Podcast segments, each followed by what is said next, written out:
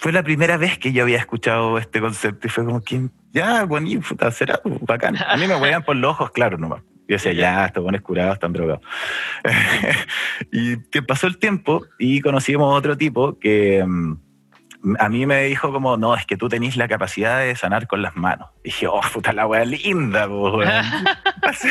sonaba muy bonito, pero claro, no me la creía porque no era dentro de mi lógica así como energética.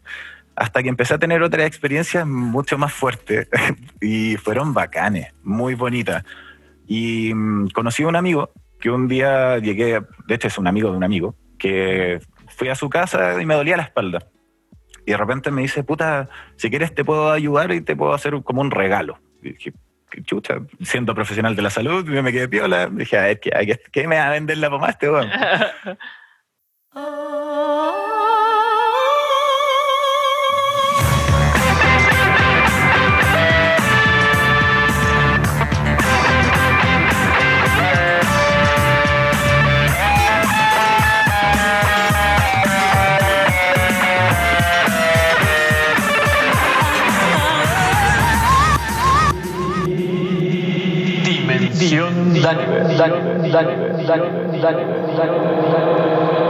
Hola, hola, soy Daniver. Bienvenidos a mi podcast.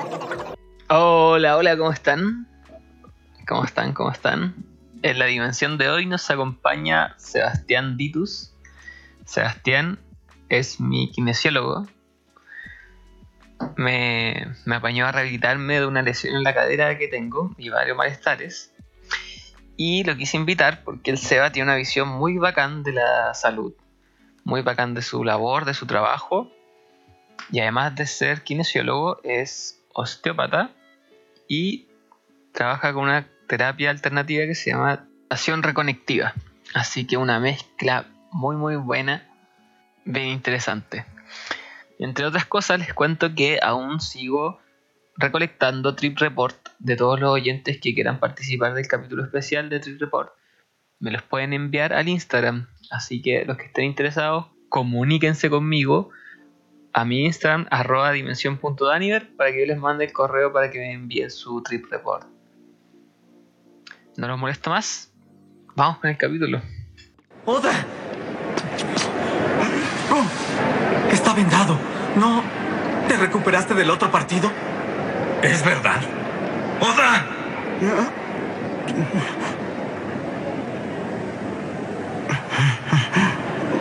Parece que ya no puede luchar más. Su lesión empeoró. ¿Verdad? ¿No? ¿No? Michi! Oda, no tienes por qué esforzarte. Ya no podemos hacer nada. Ellos tienen ganado el partido. Director, pida un cambio. ¡Esperen! Dijeron que ellos tenían ganado el partido. No pueden decir eso. Ya se dieron por vencidos. Tú eres un integrante de Shohoku. Sakuragi. Ah, ¿Sakuragi? ¿Ah? Es un tonto. No importa que el equipo de Kainan haya encestado 100 o 200 puntos. El partido aún no se ha terminado. Con una patada te curaré de inmediato esa lesión. Ay, Sakuragi. ¿Qué están haciendo? Te dije claramente que te iban a derrotar. Si te quedas ahí parado, lo van a hacer. Ah, ¿Qué sucede con el sueño de ir al campeonato nacional? Mi sueño. ¡Mentiroso! ¿No vas a luchar por tu sueño? ¡Mentiroso! ¡Suéltenme! ¡Ayúdenme! ¡Suéltenme, destino! Además, no estás compartiendo con alguien más ese sueño tan valioso. ¿Estás entendiendo lo que te digo? ¡Eres un cobarde! Buenas, Seba, ¿cómo estáis? Buena, buena, Dani. ¿Qué tal? Bien, bien. Un gustazo tenerte acá, hermano. Hace rato quería conversar contigo igual porque me encanta tu visión sobre el cuerpo humano y la, y la salud. Pero darte las gracias por la invitación a tremendo espacio. Obviamente lo he seguido y se han dado conversaciones súper ricas y nutritivas para la mente y muchas áreas. Así que no, bacán. Agra- agradecerte por, por el espacio y las ganas. No, de nada, bacán, bacán. Para seguir creciendo en temas, pues me gustan todos estos temas, así que hay, hay variedad, hay variedad, hay para todo. No, bacán. Bacán si se puede hablar un poquito Sí. de salud y, y aportar para que la gente aprenda de más áreas. Sí, pues. Y mm, bueno, el, el- el SEBA, para los que están escuchando, el SEBA es, es mi kinesiólogo. me, me apañó con un dolor de en la cadera que tenía. Y, mm, y ahí lo conocí. Mi polola me dio el dato, que se conocían de antes, y, mm, fui a consulta y me ayudó Caleta. Onda, Ya casi ya no tengo dolor siguiendo las instrucciones del SEA. Em, y me gustó mucho la visión que tiene el SEA de, de la salud y el cuerpo. Y me contáis que estáis estudiando osteopatía, ¿cierto? Exacto, me voy gustaría- en el último año. Sí, me gustaría saber más de eso y que la gente igual sí conociera un poco esto porque creo que es súper útil. una, me cambió toda la visión del tema porque yo me acuerdo llegué y te dice, oye, oye, sea, eh, tengo este, esto en la cadera, estas son las radiografías que me mandaba a hacer el, el, el traumatólogo y pescaste la radiografía y me la tiraste a la basura.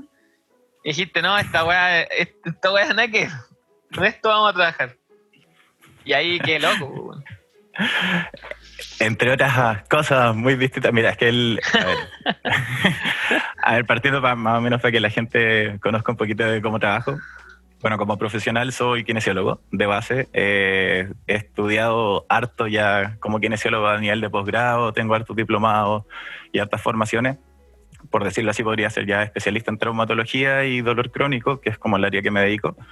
Y además tengo una segunda carrera que se llama osteopatía, que voy en quinto año que básicamente es una medicina manual avanzada que abarca el cuerpo completo en tres grandes áreas, que es la parte musculoesquelética, músculo, tendón, hueso, ligamento, las vísceras, que es la parte de los órganos, y una tercera área que es la parte craneal, que es una relación entre los huesos del cráneo, las meninges, que es una envoltura que envuelve el cerebro, la médula espinal, y lo conecta con el sacro, que es la última parte de la columna donde se supone que si estas tres áreas funcionan bien, el cuerpo funciona perfecto, más si tú le agregas buenos hábitos, ya sea alimentación, hidratación, buen dormir, etcétera, además de movimiento, que puede ser desde un ejercicio particular por alguna lesión o movimiento de cualquier tipo, yoga, pilates, ejercicio, ya que movimientos vida, como dicen por ahí. Y además tengo un par de cositas a nivel de, de energía que hago sanación reconectiva y geometría sagrada, que son otros chiches hermosos que la vida me ha regalado dentro de los estudios. Que hagan. Holístico, holístico completo. Sí, bien mezcladito a, a lo, a lo que necesita el paciente al final, pues eso es lo importante. Claro, claro. Oye, y cuéntame, eh, ¿y la osteopatía? ¿Cómo, cómo llegaste a la osteopatía? ¿Por qué llegaste a la osteopatía? A ver, eh, fu- fue un camino largo. Primero, como kinesiólogo, como te decía, ya son cinco años más eh, otros cinco de estudio, de posgrado y otras cosas. Y siempre tenía la duda de, o cu- cuando gente me decía, puta, me duele esto, y no saber qué cresta le pasaba era súper frustrante. Entonces, el, el hambre de conocimiento fue viendo varias áreas, hasta que un día eh, un amigo, porque yo quería estudiar quiropraxia, y por razones de la vida se cerró la escuela cuando yo quería entrar. Después no se pudo el año siguiente y un amigo me convenció, eh, o sea, me habló de la osteopatía, me dijo, puta hermano, mira, ¿sabéis que existe una carrera que en este caso era la formación francesa, que era como lo más purista a nivel mundial y puta, te metía, si te dolía el hombro era por un problema al estómago, si te dolía la espalda te podía hacer el colon, te ¿qué mierda están hablando? Dentro de la evidencia científica de lo que dijeron en la U, de, eso no, no, nada que ver. Por otro lado, que te dijeran, puta, si podéis tocar la guata, estáis agarrando el colon o tocando un órgano, era como, ya, este chiflado. y así otras cosas, y para qué decir con el cráneo, que se supone que es una, es una esfera casi rígida para todo el mundo, es casi como un hueso único y no, está conformado por varios huesos, tiene suturas que se movilizan a nivel micro, pero que, que afectan tanto al sistema nervioso y otras, a otros sistemas que, que con técnicas muy finitas pueden generar cambios muy grandes que, que a corto plazo traen beneficios súper grandes al paciente básicamente acortáis plazo, que eso es lo, lo lindo que tiene esto. Es más Y- eficiente. Mira, es que eso es difícil hablar de, efe- de efectividad porque no hay evidencia científica que lo avale. Pero Ya. si lo habláis de un tema clínico, eh, puta, yo cuando era kinesiólogo base, por decirlo así, con esta Ujú. kine convencional, estaba 10 sesiones y no sabía qué cresta hacer, pues porque el paciente le seguía doliendo. O de repente volvía a los dos meses, tres meses con el mismo problema y era como, puta, ¿dónde está el, el- la panacea? Y que obviamente nunca se ha encontrado, sino ya sería millonario y estaríamos hablando en otras condiciones. Pero um, el- eso es lo lindo que tiene esto, que al final, si tú te das cuenta que, no sé, hay correlación entre un daño estructural, supuestamente, que era la visión antigua, eh, hablando de tu caso más particular, Ajá. Eh, a ti te dolía la cadera donde te dijeron un diagnóstico médico neto, donde quizás la evaluación médica lamentablemente fue pobre desde el punto de vista de, de examinación. Lamentablemente cada vez se, se palpa menos a los pacientes. Eh, hay menos interacción, estamos metidos en este como concepto de, de granja y, y ojalá trabajar en rebaño. Claro. Entonces- sí, pues ahí en vida íntegra me pasan, ¿no? Radiografía de pie, radiografía de cadera y pasa nomás y No, y si es que pasaste a Kine, que ese es el Sí, otro gran problema de, de la profesión que tenemos nosotros, que está súper poco valorada por lo mismo. Lo- hay grandes profesionales que, que tienen herramientas increíbles, pero no te da el tiempo para poder aplicarlas porque estáis con cinco o seis pacientes y eso no podías en ningún lado dar una atención de calidad eh, buena, independiente de que en algunos lados sí se logre y sí se haga un trabajo espectacular. Y ahí yo me saco la- la- el, el sombrero con varios de mis colegas que son excelentes. Por lo mismo, a mí me frustra un poquito eso y terminé independizando. Y, Ujú. y siendo que esta condición de la atención uno a uno, con una hora con el paciente, para poder mirarlo a la cara, escucharlo, conocerlo, generar un lazo donde, entre comillas, dentro de los profesionales de la salud, como el que más eh, empatía y afinidad tiene con los pacientes por un tema de contacto es el kinesiólogo. Eh, más a nivel musculoesquelético, por lo menos en el área que trabajo yo. Y, y aquí es bacán. po. Por eso mismo hoy día estamos hablando. O sea, básicamente de ser un paciente terminamos siendo amigos Claro. y, y nos llevó a, a poder hacer muchas más cosas. Pero ahora, como volviendo a la osteopatía, eh, y tu caso, muchas veces hay dolores que mm, eh, uno cree, y según evidencia científica se dice, daños imagenológicos no, no se correlacionan con el daño que un paciente pueda percibir. Eso significa que si yo me hago un examen de columna, me duele la espalda, me hago una resonancia, que es como lo típico que te mandan a hacer, eh, te pillan eh, discopatías, hernias o incluso artrosis, que según evidencia incluso son hasta esperables encontrar desde los 20 años en adelante, eh, ya te empiezan a meter un poco de miedo de que tienes un daño en tu estructura. Y si tú lo veis como un auto, el auto si está roto no va a funcionar. Entonces empezáis ya a generar ciertos eh, tags mental que se llaman. Y aquí, de hecho, me, me llamaba mucho la atención un podcast anterior que hablaban del, del hackeo mental, obviamente llevado a otra área. Y que aquí, en, en el caso de la, de, de la rehabilitación, se habla de la neurociencia o la educación en neurociencia, tanto Ujú. del dolor en este caso, donde un daño estructural no necesariamente es la causa del dolor, o que tú tengas que tener un daño estructural para sentir dolor. Entonces, desde ahí ya empezáis a, meterte como, chucha, si, si ya no es porque está roto, porque me duele. Y ahí hay millones de casos desde, eh, por ejemplo, si yo voy caminando en la calle y me doblo el tobillo, lo primero que uno va a hacer va a ser tirarse al piso y agarrarse el pie. Pero si tenía el mismo escenario donde cruzáis la calle y viene un auto y te dobláis el pie, el cerebro va a decir, oye, está el pie, pero viene un auto. Al estar tu vida en riesgo, no vaya a sentir el dolor del pie y probablemente vaya a salir corriendo hasta estar seguro. Y en ese momento recién va a sentir el dolor. Entonces tiene que ver con un tema de experiencias previas, conocimientos eh, y por supuesto el entorno que estáis viviendo, si es que vas a sentir dolor o no.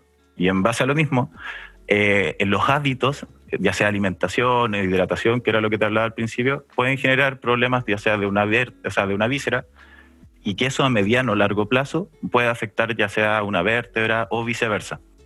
Que eso es lo que trabaja básicamente la osteopatía. Entonces no, ya no se, no se enfoca tanto en un daño estructural neto, pero sí en, en la pérdida de función de algunas estructuras por no llegada de sangre, otras cosas, que ya te meten muchas... Claro, como que eh, busca un bus- busca tratar como el cuerpo en la totalidad, como un equilibrio más complejo, ¿no? Claro, básicamente. No es como una receta, no es que te digan, si tú te lesionas de esto, va a pasar esto y esto otro. Pero sí se da una correlación bastante amplia entre problemas quizás viscerales con cierto problema vertebral y cierto problema muscular.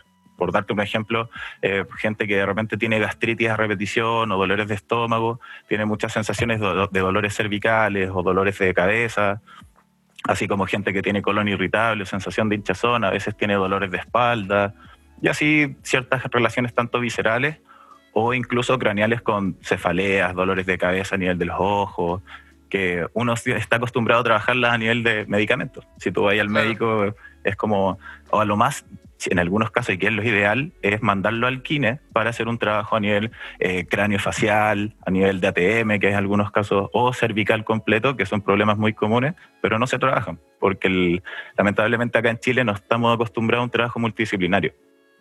Y ahí caemos en el tema del ego yo puedo solucionar todo, yo quiero lograr todo, es mi paciente. Y, y, también ese es un gran problema. A mí por lo menos me gusta mucho, puta, si no es mi área eh, y yo sé que hay otra persona que te puede ayudar más, pierde cuidado que la idea es que mejorí, no en 10 sesiones, ojalá en una, ojalá en dos. Eso no me, vuelva. Eso me gustó, Careta, de, de, tu visión, porque en, terapia pasa mucho eso también, como el tema de las, de las sesiones. Esa, ojalá, hay, yo me acuerdo en la universidad una psicóloga me decía, ojalá tener al paciente 10 sesiones en terapia para que te hagáis el sueldo. Eso me decía una profe. Y así, pero concha, entonces, ¿cuál es el, cuál es el interés, verdad, lo que estás diciendo? ¿Quería hacerle un bien a la persona o quería hacerte el sueldo? ¿Cachai? Como, ¿dónde está la ética? Entonces, cuando tú me decías, y eso como ojalá que tú te salías en una, una sesión, dije, este weón es un bacán. estamos, estamos en, la misma, en la misma ética, en la misma parada. Sí, es que mira, al final yo creo que ese es el gran problema y puta, lamentablemente por la profe que tuviste, porque la salud del país está así, o sea, si te dais cuenta, ojalá tengamos al weón lo más metido de entregándonos plata y en el fondo mientras más enfermo esté y, la, ahí ya no cabe en el profesional, que ese es el tema, es más un sistema el que está afectado. Entonces, eh, por lo mismo, yo quise salir de ese, de ese nicho, tengo varios colegas y trato de rodearme con ese tipo de gente que, que busca la salud de la gente. Y hay centros extraordinarios de, que son personalizados, incluso grupales, pero que entregan esa visión, calidad de, de, evidencia científica respecto al tratamiento, no venderte la pomada con cosas y finalmente hacer un tratamiento que quizás a corto plazo sea muchísimo más efectivo que este tratamiento en cadena que te van a cobrar, no sé, dos lucas la sesión, pero vaya a estar perdiendo mucho más tiempo a largo plazo. Y para qué decir la, la, calidad de vida, cómo te va a afectar el hecho de tener dolor. Exacto. O sea, para mí era un dolor que ya no podía ni dormir del dolor. Entonces, la, inversión, para mí era una inversión. Claro, claro. Y aparte que lo que tú me decías, como que esto, esto va generando un desequilibrio. Si tú lo, lo perpetuás y lo perpetuás, te va desequilibrando cada vez más cosas. Exactamente. De hecho, hablando o volviendo a tu caso, me acuerdo que tu problema de cadera, el dolor de cadera, venía por un tema del tobillo, que era una lesión que no te la habíais tratado hace mucho tiempo. Y que, claro, o sea, uno cuando cabro chico, ¿cuántas veces te sacaste la chucha y dejaste pasar? O, o tuviste 15 y yo mismo tengo la, la mala experiencia, niños no lo hagan en sus casas. Mi viejo, cuando lo enyesaban, pasaba una semana y agarraba un martillo y lo hacía mierda. era como, pero weón, estás hecho mierda, ¿qué te pasa? Y es como, no, es que tengo que jugar básquet, tengo que hacer esto. Ahora, claro, hoy día está hecho bolsa y lamentablemente el, esa irresponsabilidad le jugó la, la, mala pasada. Claro. Pero, pero sí, es como lesiones muy antiguas, incluso cosas que uno piensa que no pasa nada, desde golpes en la cabeza, desde un choque que fue por atrás y tuviste un latigazo, te pueden generar condiciones a mediano o largo plazo que si no las veis, eh, no es que te vaya a destruir, no te vaya a quedar en silla de no, no es catastrofizar a la gente tampoco, pero sí hacer entender de que el dolor no es normal.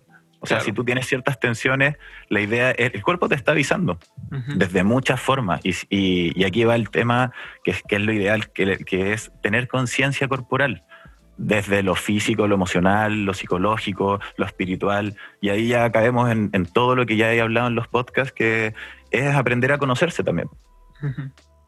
Sí. Sí. Oye, y mm,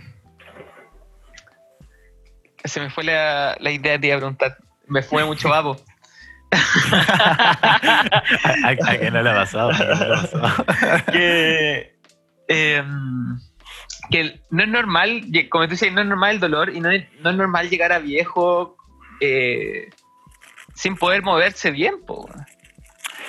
Exacto, es que mira, tenemos, volvemos al mismo, al mismo tema. Culturalmente, eh, no sé si te habrá pasado a ti, yo igual tengo un solo caso más cercano, que es como, puta, el abuelito, estamos en la mesa, todos en familia, levantemos los platos, el abuelito se quiere levantar a levantar su plato, no, no, abuelito, quédese sentado, no se mueva, no, no haga fuerza, no haga esto. Entonces uno mismo está cagando a la gente, diciéndole, no se mueva, no haga esto. Claro. Y ese círculo eh, vaya aprendiéndolo. Entonces, cuando tú ya podías hacer ciertas cosas, ya te- tu, tu viejo no es el que hace la fuerza que lleva el balón de gas. Oye, hijo, llévalo tú. ¿Cachai?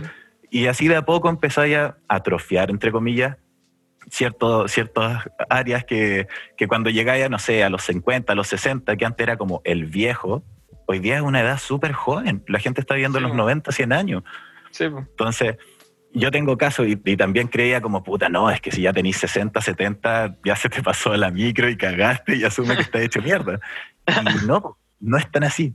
De hecho, te- me acuerdo siempre de un caso de un caballero que se llamaba Don Carlos, que lo conocí en un Spotlight, que trabajé un tiempo en un lugar, y el caballero tenía 92 años.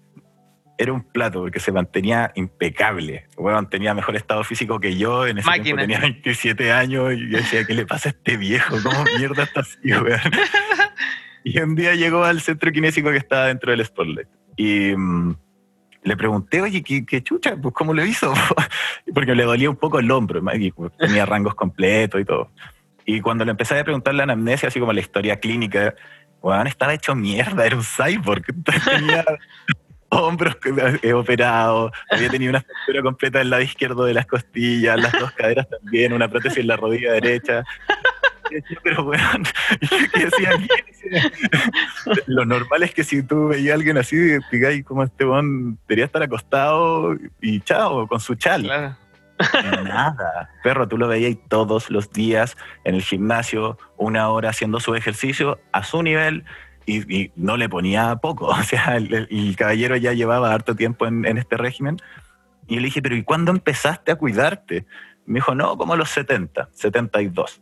Porque caché que está hecho mierda, pues. me dolía todo, estaba puta con las tensiones del cuello y no sé qué, y lo mismo que te decía al principio, normalizaba muchos dolores y ya es como, no, se me va a pasar mañana. Me tomo un paracetamol, me tomo un antiinflamatorio.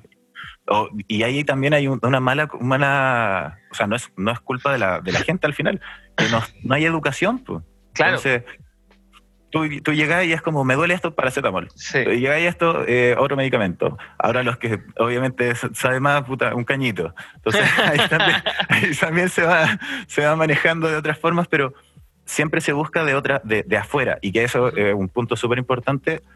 Se toma como el paciente y tú como vas de paciente, pasa del concepto a pasivo.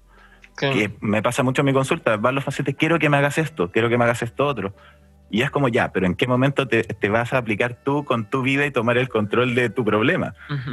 Y ahí dentro de toda la rehabilitación, ya sea cualquier área, la terapia manual, la osteopatía, la quiropraxia, tanto como kin en cuanto a la terapia manual, lo que más tiene evidencia de cualquier eh, rehabilitación es el ejercicio, es el movimiento. Ujú. Pero la gente es pajera y ese es un Sí. gran problema.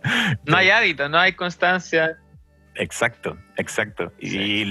Y lo, ahí, eh, mira, dentro de, de todo, o por lo menos sacándole algo bueno a la pandemia, el, como hemos, yo he tenido que trabajar mucho en telerehabilitación, la gente no le queda otra que empoderarse de sí mismo. Es como o aprendo o aprendo, si no voy a estar cagado, porque no puedo ir a una clínica, a un hospital, porque me puedo contagiar. Ujú. Y, y yo al principio no le tenía ninguna fe y me cayó el escupo en la cara porque al final la gente se recuperó mucho más rápido de lo que esperaba, entregándoles herramientas correctas en el momento preciso y si los, ¿cachai? El tiro al que hacía los ejercicios o no. Y los avances eran absurdos, incluso más de que cuando trabajaba en la clínica y veía dos o tres veces a la semana, porque igual los tenéis que dejar botados o no los veis tanto y de repente, como a todo el mundo, si no sabéis bien hacer algo, vais a ser puras weas, si te, si te ponéis a improvisar. Claro. Así que, no, eh, es bacán. Cambiar, cambiar todo. Cambiar todo ahí.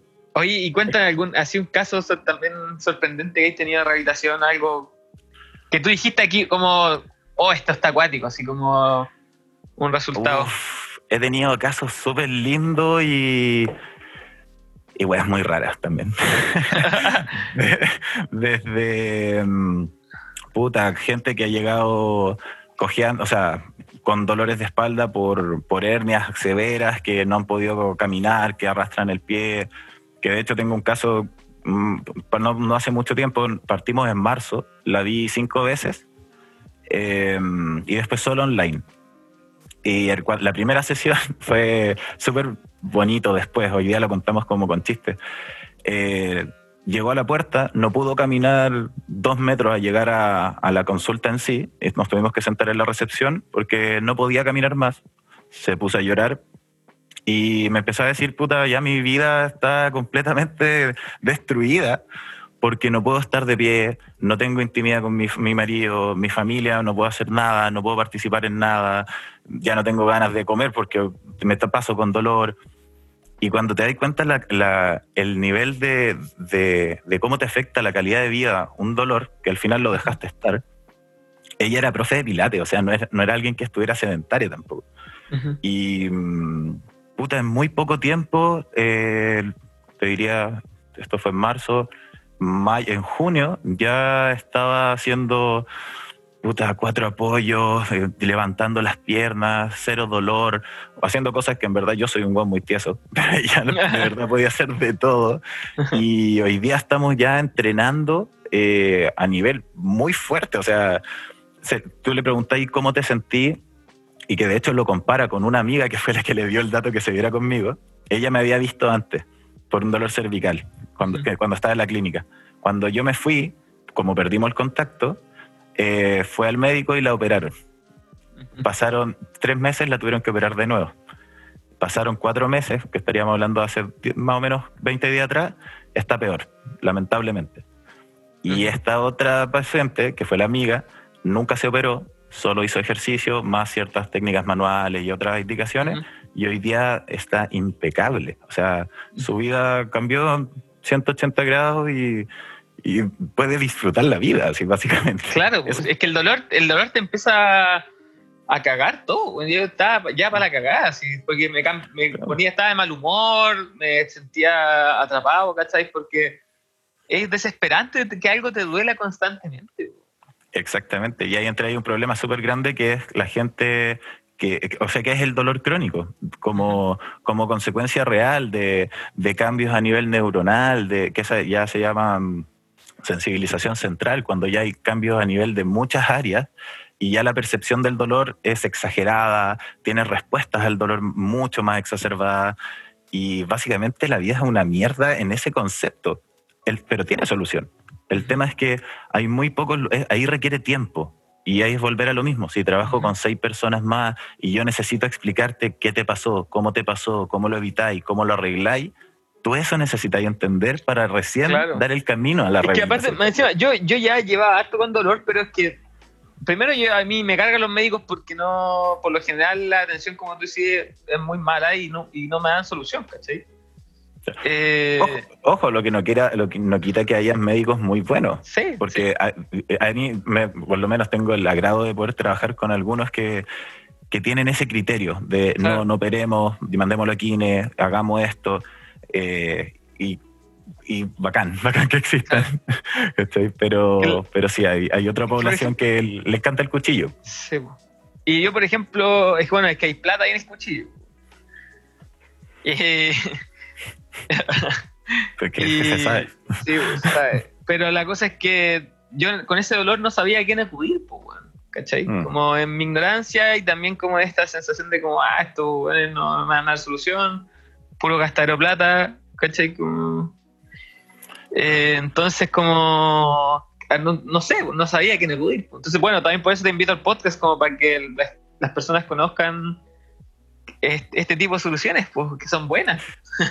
No, hay muchas. Mira, yo creo que lo más importante es como todo. Es casi así como vaya que si realmente te importa comprarte algo, tú vayas a cotizar, partiendo por Claro. eso.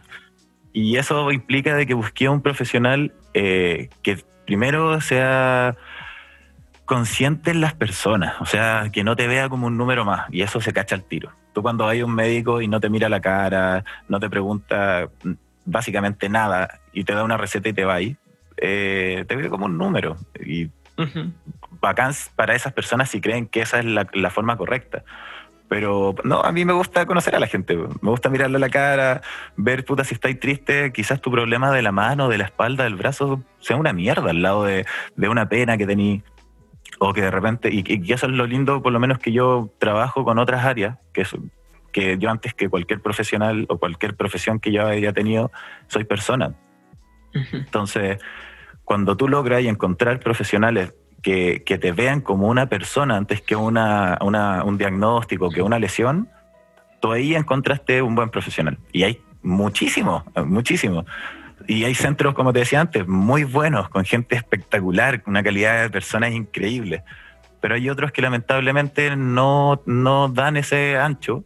Y así es como hay- hoy día se están creando ciertos grupos a nivel de kinesiología que es para regular eso, que, que se haga una terapia manual de verdad, una atención de calidad, de que si tienes un problema de dolor crónico se entreguen unas herramientas de forma correcta, pero no tirar a la chuña, no poner esta, puta, me duele esto, ya pongamos la correntita, el TENS, que dura una analgesia entre 24 y 48 horas, solamente para que podáis hacer ejercicio ahí. El ultrasonido, puta, muy poca evidencia, eh, hagamos tres, cuatro ejercicios y ándate para la casa y si es que te hago un masaje. Eso, puta, te va a aliviar, eh, va a ser paliativo. Te va a ir para la casa, va a estar en la micro, en el metro, va a pegar un tirón fuerte y cagaste, se volvió a apretar el músculo. ¿cachai? Entonces, tení- hay, hay otras alternativas, pero, mm, pero sí, sí hay...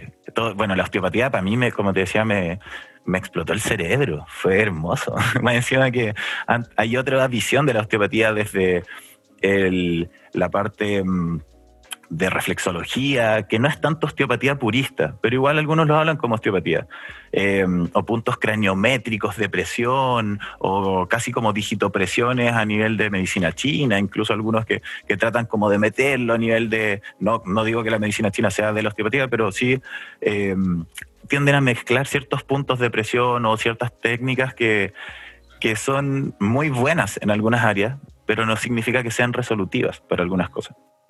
Entonces, al final es volver a lo mismo. Un buen diagnóstico y una buena evaluación, en este caso, te va a entregar la- el camino perfecto de qué es lo que necesita el paciente. De repente, mucho, mucho no es mejor. Y ese es otra, otro problema bien grande. Claro.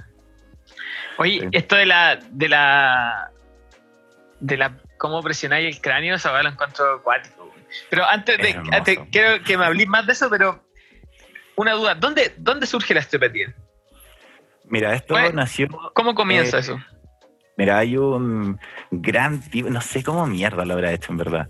Se llama Andrew Taylor Steele. Es un, un tipo que el, es tipo francés, pero después se fue a Estados Unidos y empezaron a crear este concepto de la osteopatía, donde dentro de las tres áreas apareció Palmer, que era uno de sus estudiantes, y se creó la quiropraxia, de hecho, que es una de las áreas. Pero es esta parte, solo, que la visión es un tanto distinta en el sentido de... eh, solo columna por el sentido de que si tú tienes interferencias a nivel del sistema nervioso, se van a ver ciertas afectaciones. En cambio, Steele decía la ley de la arteria. En el fondo, si tú le llegas buena irrigación sanguínea a los tejidos de cualquier sistema, el sistema va a funcionar bien. Y este tipo, te estoy hablando hace 150 años, donde no existía absolutamente nada, eh, palpaba ciertas estructuras y sanaba gente, nadie sabe cómo.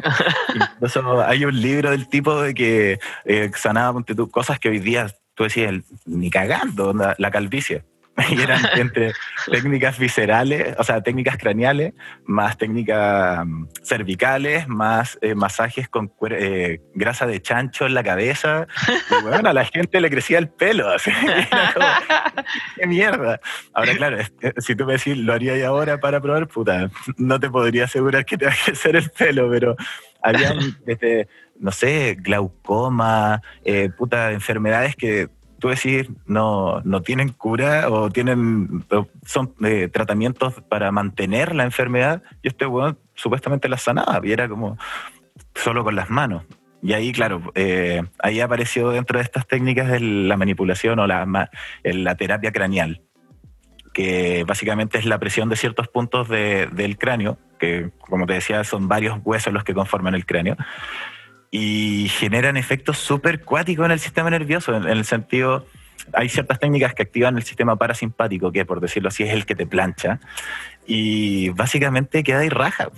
Cuando te hacen la, te hacen la técnica y tú, yo le, yo le digo a los pacientes, mira, ahora te voy a hacer una técnica que quiero que te relajes, cierra los ojos y si te da sueño, ríndete, si esta wea es así.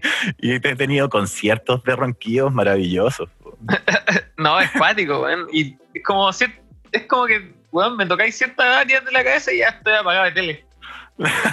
Yo- Sí, de hecho, tú fuiste uno de los varios que roncó bastante. pero, pero, Pero bien, noqueado, bien. weón, noqueado. Así como si te ap- apagar, eh, apretar el botón de apagar así. Weón, es cuático. Y Suspendido, son cinco, suspendidos. sí. Sí. Yo creo que esa es la mejor definición Sí, de la técnica. weón. Te Sí. genera un suspendido en la vida. Y, no, más la suma de todas las otras cosas, entre, visceral y más las manipulaciones, si son necesarias, te vais flotando. En verdad, yo me acuerdo la primera sesión que tuve, que fue con mi director de la escuela, que eh, está en, Concepción, se llama eh, Atestil. Eh, se llama Jorge Pastel, mi director. Weón, me fui a la chucha. Eran 45 minutos de sesión. Me, me dijo, ya, así pase, porque era un regalo como estudiante. Pasó mi otro compañero, me senté en un sillón, no duré ni 10 segundos. Me apoyé en la cabeza y me apagué tele. Y después apareció mi amigo, weón, qué weón. Estaba babeando. Decía, oh, weón, qué onda esto. Así. Y me sentía la raja. Yo tenía, no sé, dolores de hombro. Más encima me había agarrado el helicobacter porque puta guata de basurero y me comí un yogur vencido con poroto. Una muy mala combinación, no lo hagan. Y bueno, se me pasaron muchas cosas. Obviamente hice tratamiento de otras cosas, pero me ayudó mucho, mucho, en muchas cosas. Así no, es, que- es re loco cómo funciona eso. Es como si la- el cráneo fuera como al final como un como el, un teclado, así como que mira, teclado del sistema nervioso. Claro, sí, podría ser. Que si lo tomáis en cuenta, al final todo el drenaje del sistema venoso y el sistema arterial final del cráneo, hay ciertos senos que se llaman, que es donde confluencia la parte venosa, que a veces se estancan cuando hay estos microtraumatismos a nivel del cráneo y la, la movilización no es completa. Eh, pueden generar problemas desde el local y eso afectar desde el, que no podáis dormir, que estéis más cansado, que ciertos órganos también funcionen un poco más eh, elevado en el sentido de tener este colon irritable u otras afectaciones que no son solo tan locales. Y, y claro, aquí podéis activar desde el- este sistema parasimpático o el simpático, que básicamente es el que o te apaga o te sube. Y, y podéis generar cambios increíbles. De hecho, a nivel profesional, en- porque esto obviamente está recién partiendo en Chile, eh, en Europa se ocupa mucho a nivel de deportistas de elite para activar antes de las competencias con Ah. técnicas para el, parasinte- para el para- perdón, para el simpático. Y claro, los hueones salen hechos inyectados, po. ¿Cacha? pero claro, Los así hay- le, le aumentan el sistema nervioso así. Claro, es como, por decirlo así, si finalmente nosotros tenemos una farmacia dentro del cerebro. Eso todo el mundo Claro. tiene que tenerlo claro y si tenemos la capacidad de poder dar los estímulos para generar eso, puta, podéis tener unas máquinas. Sí, bueno. Sí, no, pues, al fin y al es cabo el cerebro es el que manda todo. Claro, claro. Eh, ahora, bueno, ahí eh, es todo un conjunto de cosas. Pues. El cerebro no funciona solo, pero Sí, pero sí es el, el centro de mando. El operador, pues sí, claro. el operador. Ahora ahí, ahí hay otros visionarios que dicen que el corazón es el que manda el cerebro por la sangre Claro. y otras cosas, pero, Ajá. pero sí, el centro de comando.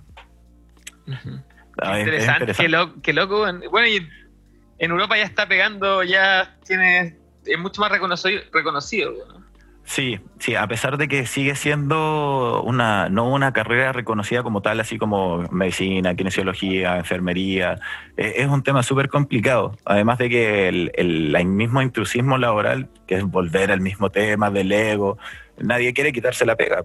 Y, y en este caso aquí es una carrera que hoy día se toma más a veces como complementaria, como si fuese una carrera alternativa, pero en el caso de Europa ya está una carrera reconocida, establecida eh, que incluso se ocupa como equipos multidisciplinarios, desde equipos de parto, desde equipos de, ya sea de UCI. Ahora, ¿qué utilidad tiene? Pensando que algunos dicen, pero ¿para qué cresta voy a tener un, un osteópata en, no sé, el tema del parto? Yo no soy especialista en esa área, pero sé que hay técnicas que pueden facilitar la vasodilatación de alguna zona o, o- y bueno, afectar desde temas del parto, el postparto, el mismo tema de... mm, de pediatría, hay mucha utilidad con eh, las guaguas cuando andan con cólicos, que es básicamente son masajes que se enseñan Ujú. y bueno, las guaguas andan maravillosos. Todavía me acuerdo una, una talla que tuvimos con un amigo en un auto, que la guagua estaba llorando, vuelta loca, y le puse la mano en la, en la cabeza haciendo lo mismo que habla de terapia craneal. Y cagó, al minuto ya estaba durmiendo. Que eso, eso te iba a decir, weón, que eh, weón, esa técnica deberíamos saberlo todo, weón, porque es como, weón, estáis, estáis cansados, ya, amor, toma, tum, su masaje craneal, pum, apagada de tele. Estaría bueno, ¿no? Estaría bueno. Igual, el- siendo, mira, súper sincero, cuando partí, porque es, es difícil salir de este, y que de hecho, de la kinesiología a pasar a la osteopatía, salir como de esta caja de, de la medicina basada en la evidencia fue súper difícil. Tocar algo que te- tu profe te decía, sí, mira cómo se siente, se mueve para adelante, para atrás, y te sientes aguanta más drogado que yo. Entonces, después de, claro, meses, años, yo ya llevo cinco años y soy estudiante y sigo aprendiendo día a día con mis pacientes. Y que eso es lo que me encanta, porque como kinesiólogo y tengo, y voy a ser el eterno estudiante, yo se lo tengo clarísimo, eh, se, se va viendo cómo vais sintiendo cosas que puta no sentía y o en tu mente estáis, tú juráis que se está moviendo todo, pero puta, tiene un efecto clínico. Y, y yo a título personal a mí me encanta la medicina basada en la evidencia, pero si veo que mi paciente se ve beneficiado con una técnica que puede ser pasarse un pepino en la cabeza porque la abuelita, la, la bisabuela y toda la familia le decía que hacía bien, eso tiene un efecto placebo y le va a hacer bien. Y te voy a decir, pásate la weá todos los días.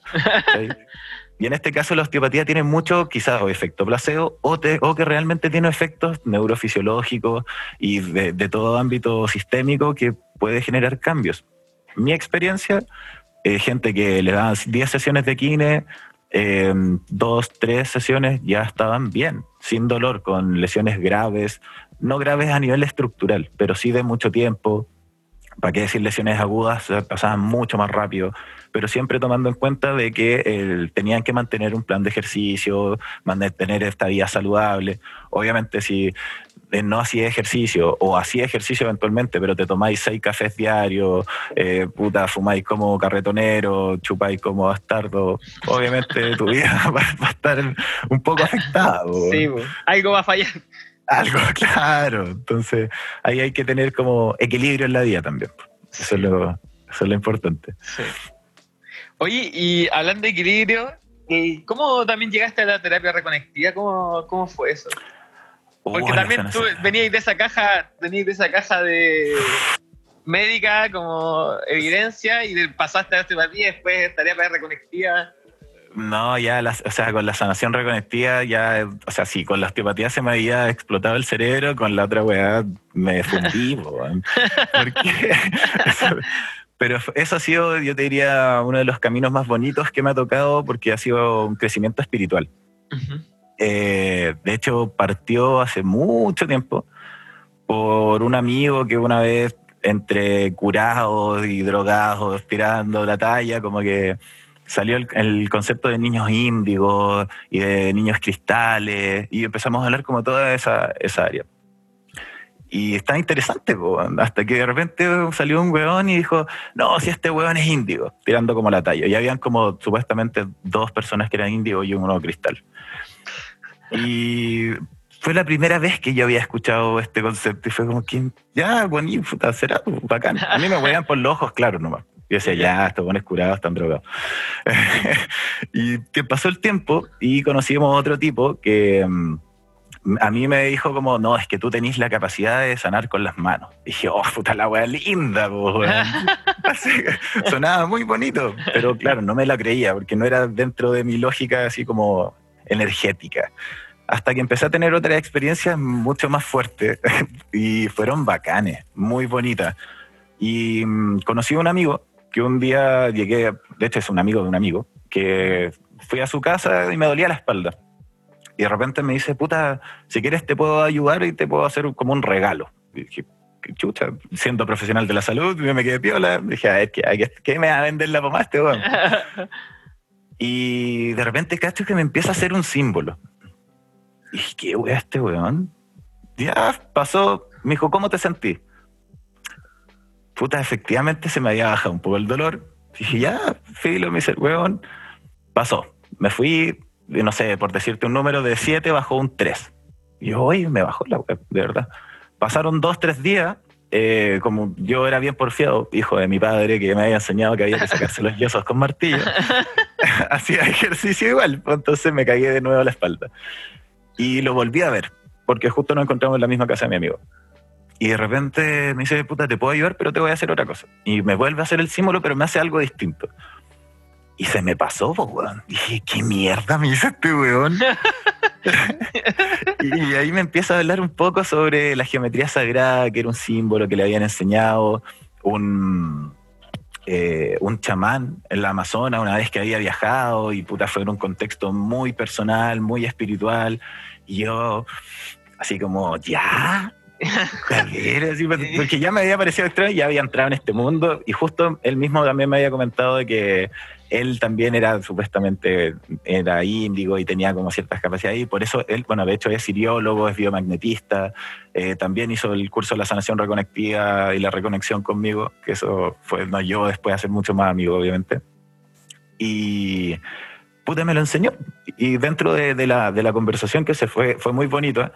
Me dijo, puta, tú eres profesional de la salud, tú tenías algo como medio especial dentro de tu aura, se nota que a ti te importa como la gente, te quiero enseñar algo. Y esto es un regalo que te voy a dar que a mí, puta, este chamán, entre comillas, que le había enseñado, le había dicho, no se lo enseñé a cualquier weón porque no es como, no cualquiera, no es que cualquiera lo- no lo pueda hacer, sino que mm, tenéis que realmente creer lo que tú estás haciendo. Y probablemente todo el que, el que tenga conciencia sobre estas terapias energéticas sabe que lo más importante es que tú tengáis conciencia de que es el creer, el saber que estamos todos conectados y que eh, volviendo al misma cajita kinesiológica basada en la evidencia, fue como, pero qué mierda voy a estar diciendo de que aquí a distancia, si yo no te toco, no, ¿cómo, no, ¿cómo te voy a ayudar? po? Y así empecé a salir de esta como zona de confort, aprendiendo sobre eh, me- de la teoría de las cuerdas, eh, un poquito así como de, de física cuántica, que hablaba básicamente que estamos todos conectados, que mientras más lejos al final hay incluso hasta conexiones más grandes, y así apareció este concepto de la sanación reconectiva. Y bueno, ocupando ya la geometría sagrada como una herramienta donde la gente tenía desde resultados que le seguía doliendo igual, hasta otros que se le pasaba el dolor completo. Y yo decía, conche su madre, ¿cómo funciona esta weá? ¡Qué maravilla! Pero ahí entendí de que finalmente no todo tiene un porqué. Y no todo necesita un porqué. Y para mí que la gente llegara con una cara de pico y llorando y sufriendo porque le dolía algo y se fuera cagada de la risa disfrutando porque no tenía dolor, ya me hacía sentir de que las respuestas estaban dadas. Qué bonito Y- eso que decís, weón. Como no todo necesita un porqué, weón. Gracias. Eh, Es que es, es cuático, es cuático. Uno de repente se, se complica mucho en la vida buscando el por qué me pasan las cosas, por, Sí. qué, por qué me patearon, por qué, por qué yo, por qué me pasa a mí esta wea. Y de repente no todo tiene un porqué, no, quizás la vida, el destino o, o- o los que tengan la creencia de las vidas pasadas, quizás eh, es lo que te tocó vivir, es el aprendizaje que hoy día tenéis que entender. Y ahí es como volver a conectar un poquito el por qué estudio kinesiología, osteopatía y el tema de las energías también que trabajo. Es como mi forma de mm, conectarme con mi ser terrenal, de, de volver a, a la conexión física tanto con la gente, con, conmigo mismo. eh, y a mí, en lo personal, me cuesta, me pierdo. Me, me, me, me pasa que no, no, me, cuestiono el por qué también, ¿cachai? Hasta que de repente entiendo y no, pues, no todo tiene un porqué. Y asimismo la sanación reconectiva llegó de repente a mostrarme que, puta, tú poniendo las manos, y no es que tú tengáis algo distinto, sino que es despertar, por decirlo así, un sexto sentido, que es así como tú ves, tú hueles, tú sientes, tú percibes. Y si tú tenés la, la- no la capacidad, sino la, la mm, continuidad de poder querer y creer que podéis sentir, vaya a lograr percibir cosas súper cuáticas. Y dentro de este concepto de la sanación reconectiva, que Eric Pearl fue el, como que fue el primero que sintió esta weá, que básicamente son unas energías que están en todo el, todo el mundo, eh, porque están en, en el universo básicamente, y que tú si te concentras en poder sentirlas, las vayas a percibir. Y es como un hormigueo. Incluso ahora mismo, si yo te digo pone la mano así mirando hacia arriba, eh, podéis sentirla, de hecho pon la mano así, mientras conversamos te puedo decir y lo hacemos ahí mismo. Eh, se puede sentir, es perceptible, es percibible, que al final se siente desde un hormigueo, cambios de temperatura, eh, frío, calor, hay movimientos involuntarios, y es súper cuático porque la gente lo siente y es eh, se percibe. El principio, puta. Yo a partir leyendo el libro que se llama La Reconexión y te enseñan cómo sentir las energías. po. Y al principio me sentía el hueón más grande de la tierra mirando un espejo, mirando por la mano así. Siente cómo la energía fluye en tu mano. Y decía, ¿por qué hago esta weá? Hasta que de repente me di cuenta de que empezáis a sentir algo. Y yo decís, chucha, ¿te estáis sugestionando? O es como si sintierais de verdad un hormigueo. Después hice el curso, que fue, hermano, la experiencia más hermosa que tenía en mi vida, porque era en un salón donde habían 500 personas. El aire de la weá estaba cargadísima, donde tú de verdad sentías que había algo. No, no era como así. No sé, era, de verdad era una energía muy rica. Y sentirlo ahí mientras te enseñaban cómo hacerlo era básicamente como si tuvierais imanes en las manos. Era tener mucha energía en las manos. Y yo tuve la mucha suerte de salir como ejemplo con Eric Pearl. Y era un viaje acuático, o sea, sentir movimientos involuntarios de los ojos, movimientos de los dedos, sensación de palpitación, frío, calor. Te decía, "Ay, qué mierda este weón. Qué Eh, eh, qué chucha, po. Y ahí como que empezáis a entender de que hay más cosas.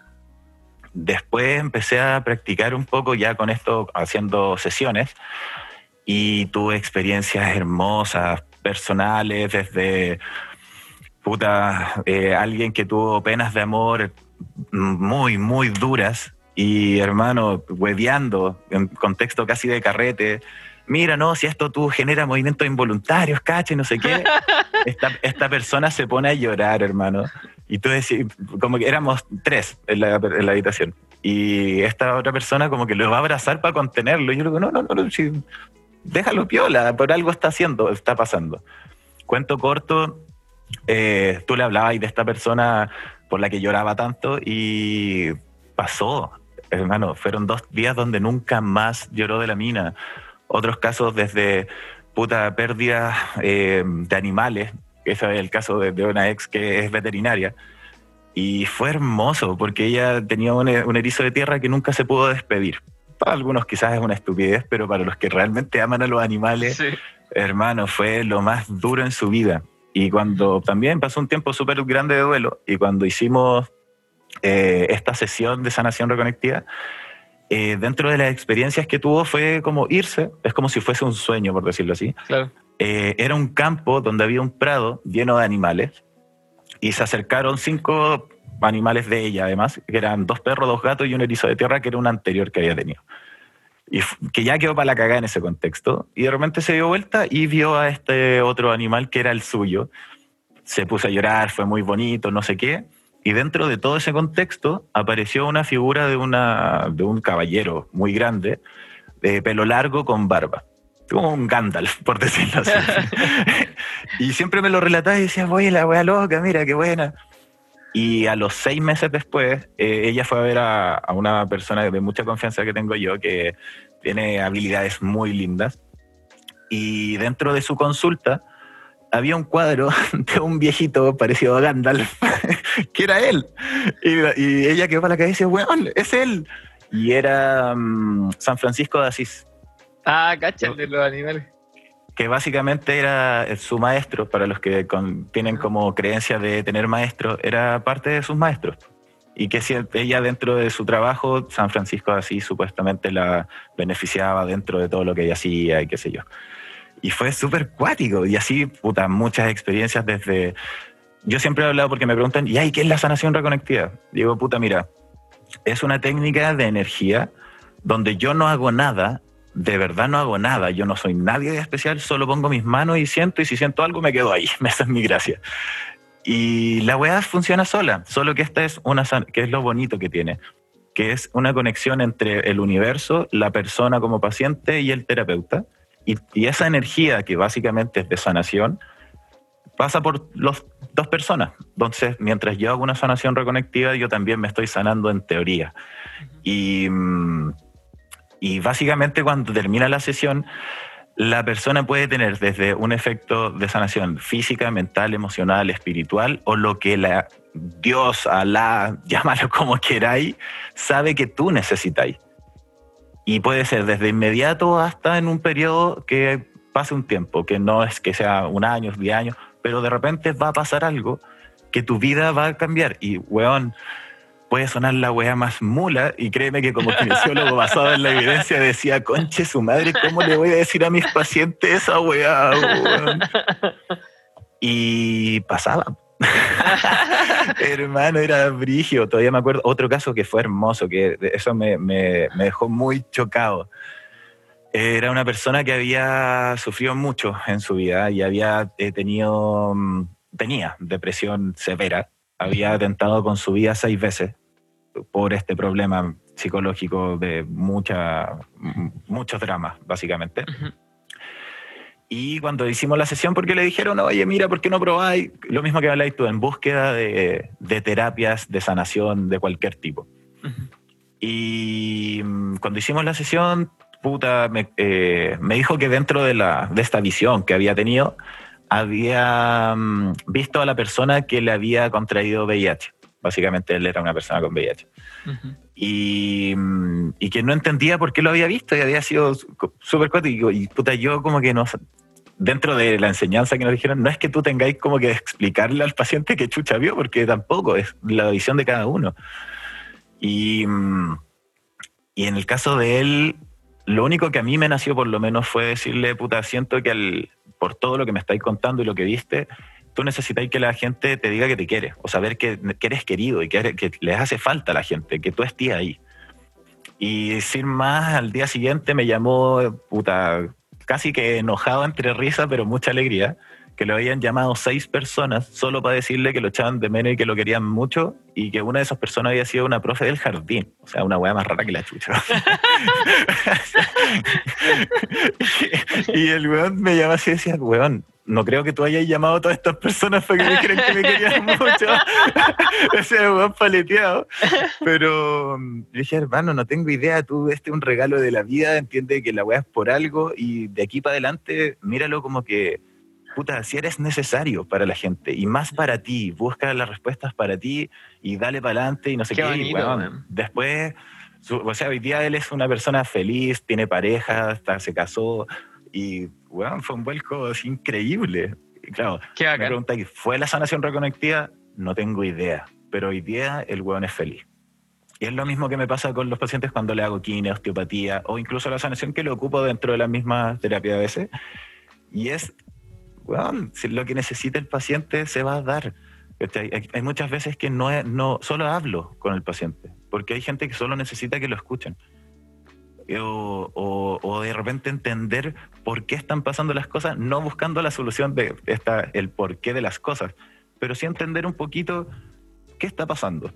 Asimilar un poco o, de repente aterrizar esta, esta idea o estas ansiedades para poder trabajarlas y buscar esta mejor versión de ti mismo, que es lo que trato como de siempre decirle a mis pacientes. Qué, qué cuático, weón. Qué, qué buena combinación, weón. Qué buen. Uf, no, y, me falta mucho por aprender todavía. Más, la, vida está, la vida es tan linda. Es- y es tan loco igual, pues, weón. Sí, bueno, y lo mismo, lo mismo te iba a decir por ti, dentro de todas las experiencias eh, que he tenido en mi vida, una de las que más rescato y que también me cambió mucho, fue la que viví contigo dentro de, del DMT, que fue la weá más maravillosa que he vivido. Y, y eso me hizo entender mucho como aceptar de que no somos nada, pero a la vez somos todo. Claro. Y que, puta, básicamente si yo no me preocupo de que tú estés bien en algún punto, yo no voy a estar bien. Mm. Y el día que no entendamos de que esa weá va a pasar así, vamos a seguir peleando, vamos a seguir eh, calentándonos la cabeza por weá y dando vueltas en círculo, tratando de ver quién es el culpable o quién tiene la razón, donde al final, puta, todos somos la misma weá, po. Sí. Lo que, lo que doy me lo doy y lo que te quito me lo quito. Claro, claro, si ese es el tema. Entonces, no, el, hay mucho aprendizaje y eso es lo, lo bonito, que así como tú has entrevistado gente maravillosa, con muchas experiencias distintas, weón, pero todos con un mensaje súper claro. Y, y creo que, que como que todos terminan diciendo lo mismo al final. pero, Eso he cachado que ha pasado en el podcast, como que hay algo que está ahí que se repite. Es cuático, pero y eso es lo rico, como que al final te das cuenta que la generación, entre comillas, de nosotros, o la que, no sé si la que viene, porque ya algunos se pueden considerar más viejos, otros más jóvenes, eh, puta, está más, más viva, po, weón. ya, ya cachamos de, de que, puta, no somos una granja, ya no es, no es llegar y seguir metiéndole el producto y estar arriba del tren. Básicamente el concepto de felicidad la queremos hacer un poquito más, más, más real. Y más, claro, más completa, más... Claro. Nos aburrimos del sueño americano, hermano. Ya no queremos tener ese, ese solo sueño. Queremos, queremos vivirla. Claro. Hay más cosas Pero- que eso. Sí, pues sí. No, y eso es lo bonito, tener como el, el seguir, o sea, tratar de seguir siempre incentivando el, el querer aprender, po. el, el poder. Si, si- si tú no tenías esa capacidad de, de, de captar la atención de la gente para seguir motivándose a aprender, vaya a morir. Yo siempre me acuerdo de un paciente que, puta, le pregunté cuál era el concepto de la muerte para él. Y él me decía de que cuando tú dejas de soñar, o sea, básicamente cuando vives de recuerdos, porque había sido una conversación que había tenido con su mejor amigo. Y era que el amigo solo le hablaba de lo que habían hecho en el pasado. Oye, igual, Y lo- la otra vez comentaba eso con un amigo, güey. ¿En serio? Que, sí, güey. Hace, hace, bueno, hace dos semanas. Weón, es cuático. Y él le decía así como, puta, deja de hablarme del pasado porque yo quiero vivir mi presente y crear un futuro, independiente de que tenga un pasado maravilloso. Pero siento que si dejo de crear, yo me voy a morir. Y weón, se dio así. Así. Y, y es cuático, es cuático cuando lo veía así. Y, y- y si te das cuenta, cualquiera de nuestra generación, o joven, hasta X edad, estáis preocupados, probablemente hasta la jubilación, porque ahí estáis ocupados con cosas, incluso preocupados. Hay muchas weas por culpa de, de todo cómo se están dando. Pero cuando dejáis de hacer cosas, empezáis a morir de a poco. Dejáis de ocupar cosas y finalmente caí en este vacío de puta. Si soy abuelito, mejor tener mi chal, estar sentadito, no hacer nada. Y hermano, esa no es la, no es la vida que, que muchos quieren. Quizás algunos sí, y es válida. Es válida que algunos la quieran vivir así. Pero la capacidad del ser humano puede ir mucho más allá que eso. Sí. Sí. No, es cuático eso la gente que como que vive del pasado, así como que ya como que se juntan a recordar y como, pero bueno, podemos hacer algo nuevo, ¿cachai? Así como algo o De hablar de verdad. otra cosa. Hay Eh, gente que se junta a tomar té solo para recordar, weá. sí. o sea, igual es parte también de la conversación. No, bacán. Pero me ese tema me salió porque eh, una persona que yo conocía cuando más chico, que era amigo de un amigo, que populábamos los mismos grupos, como que se, se fue, se, se apartó del grupo porque tuvo una pareja y como esas parejas absor- que absorbentes y se desapareció. ¿cachai? Le dio la espalda a sus amigos y hace poco volvió este personaje como a tratar de comunicarse con mi amigo y también me habló a mí y a otros más. Y es como, y, y solo nos hablaba como del pasado y como, ¿cachai? Como tratando de vincularse con nosotros con, con cosas que ya pasaban hace caleta. Y era como, weón, ¿en- ¿pero en qué estáis? ¿Cachai? Así como, cuéntame otra cosa. en- no sé, pues, ¿cachai? Y, y, el- y obviamente creo que, que el tipo está un poco atrapado, ¿cachai? Como Es que al final atrapado como... en, en el pasado y también porque a lo mejor no, no fueron buenas las decisiones que tomó. O sea, yo creo que nunca es bueno alejarte de, todo, de toda tu gente por una, por una persona. Sí, de hecho, lamentablemente todos pasamos, y me incluyo también, me- he tenido problemas de ese tipo, y volviendo al mismo, puta, si la vida es muy sabia al final. Eh, Jaimito, que fue quien me enseñó de la, de, de la geometría sagrada, me metió a la reconexión, dentro de todas sus terapias, me enseñó que al final, como que estos traumas que nosotros cargamos, es como si tuviésemos una biblioteca con muchos estantes. Y que básicamente uno de los estantes está mal cerrado. Entonces, lo único que necesitamos nosotros es echar la película para atrás, ver ese estante, abrirlo, chequearlo, qué es lo que me está molestando, que puede ser un mal recuerdo, una mala experiencia, un, sentimiento, una emoción negativa que te traiga esa, rabia, esa pena, etcétera. Pero el problema es que cuando tú te acordáis de esa pena o esa situación, la seguís asimilando al sentimiento de la emoción que tenías en esa edad, cuando viviste ese proceso. Hoy día tenía unas vivencias, experiencias, donde podéis manejar, llamémoslo así, el estrés de una manera muy distinta. Pero si lo seguís sintiendo y viviendo de esa forma, te va a seguir haciendo daño. Cuando te dais cuenta de ese razonamiento y podéis lograr, entre comillas, cerrar este estante y que tu librería quede bonita y, ya perfecta, ahí cerráis cicatrices. ¿Sí? Es un proceso difícil, toma tiempo, a otros les sale más fácil, pero finalmente es darte cuenta de, de qué cosa te está haciendo mal y cómo hoy día, con las herramientas que hay aprendido con el día a día y las caídas y las sacas de chucha, cómo podéis corregir eso. Y, Mm. y, puta, a mí por lo menos me ha servido mucho, aunque me mando cagadas como todo el mundo. Es, pero- bonito, es bonito el ejemplo que hay porque me acuerdo mi, mi profe, mi gran profe, Patito Dara, que lo, lo he mencionado un par de veces en podcast, eh, hacía un ejercicio que era así, como que el, el Daniver del presente le hablaba al Daniver del, del pasado. Bueno, Y en esta experiencia ya acumulada, eh, le transmito esa experiencia, esa sabiduría y ese aprendizaje al Daniel del pasado y el Daniel del pasado ya podía cerrar esa etapa. Exacto. Oh, No, son, son, son herramientas muy fuertes y que en verdad uno las mira huevo. De repente el, Mm. el sentirse, el escucharse, que es volver a lo mismo que te hablaba como de la conciencia corporal, la conciencia emocional. Uno de repente dice, no, yo estoy relajado, pero por dentro estáis somatizando todo y estás hecho mierda. Pero sí, es bonito darse cuenta cómo, cómo podéis manejar las cosas cuando realmente las concientizáis. Y ahí es como, chucha, me estoy ahogando en un vaso de agua. Sí. O, o es lo que le pasa a la gente, que a mí ahí me incluyo, que dan muy buenos consejos. Pero cuando me pasa algo a mí, puta, Sí, una- No, Magdalena, weón, no, no, no, no le doy por ningún lado. weón. sí, quizá dando un consejo y el consejo es para ti. Claro, exacto, exactamente. Después te termináis dando cuenta de las lecciones de la vida, es como, puta la wea. Era más simple de lo que parecía. Sí.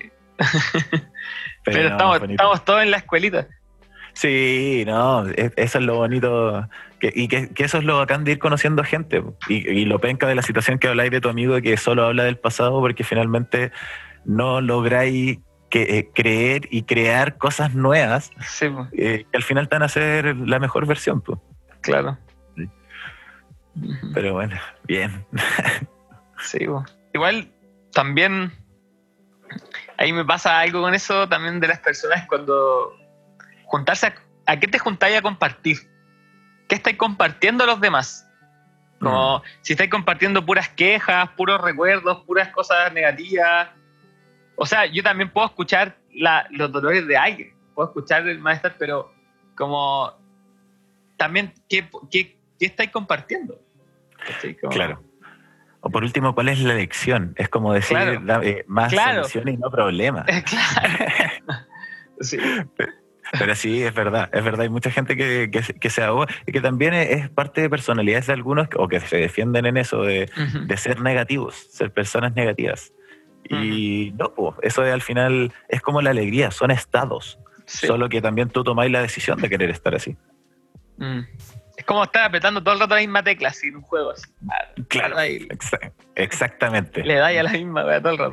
Ah, Sí, pues es como cuando jugabas Street Fighter y apretáis todos los botones. po. no le dais ninguna. Oye, No, y, el, y aparte, bueno, sabes que, que fumamos DMT, estuvo bueno. ¿Hay, ¿Hay tomado otras cosas? Puta, de haber tomado ácido, pero no me, pero fueron dosis bajas. El, está entretenido, eso sí. Uno fue en contexto de carrete electrónico bastante entretenido. eh, que era Mystery Land, fue el primer Mystery Land. Cacha. Bueno, Estáis zorroneando ahí, Mystery. sí, no, pero ahí fue, el- fue el primero y todavía pasaba viola, era, era de los violitas. Después ya, ya cagó. Y la otra vez fue con mi hermano y nuestro mejor amigo que, puta, de toda la vida nos fuimos a Uruguay. Y fue maravilloso también. Sentir como la tierra respira no tiene precio. Sí. es que es bacán esa sensación cuando empieza a subir no, el hongo, el- que empieza a respirar. Bueno, yo estoy respirando y de repente como que todo empieza a, a respirar también. Es como los árboles así. No, hermoso, hermoso. En, en contexto controlado es bacán. Y a pesar de que la, la- la otra vez que también lo hice fue en, en Montañita con dos amigos, que puta, irresponsablemente estábamos metidos en un lugar muy peligroso y no sabíamos. Pero como estábamos en otra, en otra sintonía demasiado amigable, ahí no hacía nada. Eh, pero puta, terminé con un amigo tirando zapitos en la playa como seis horas seguidas, hermano. Y fue súper cuático, terminamos con el brazo para la cagada. Y, para terminar la jornada pillamos un pescado con dientes, weón, y quedó- quedamos para el pico. Pescado con dientes. Sí, weón. No, bueno, ¿esa va existe? Hermana, te lo juro A que ver, sí, lo, weón. lo voy a googlear, weón. Weón, busque- búscalo como pescado con dientes para que la cagada. A ver.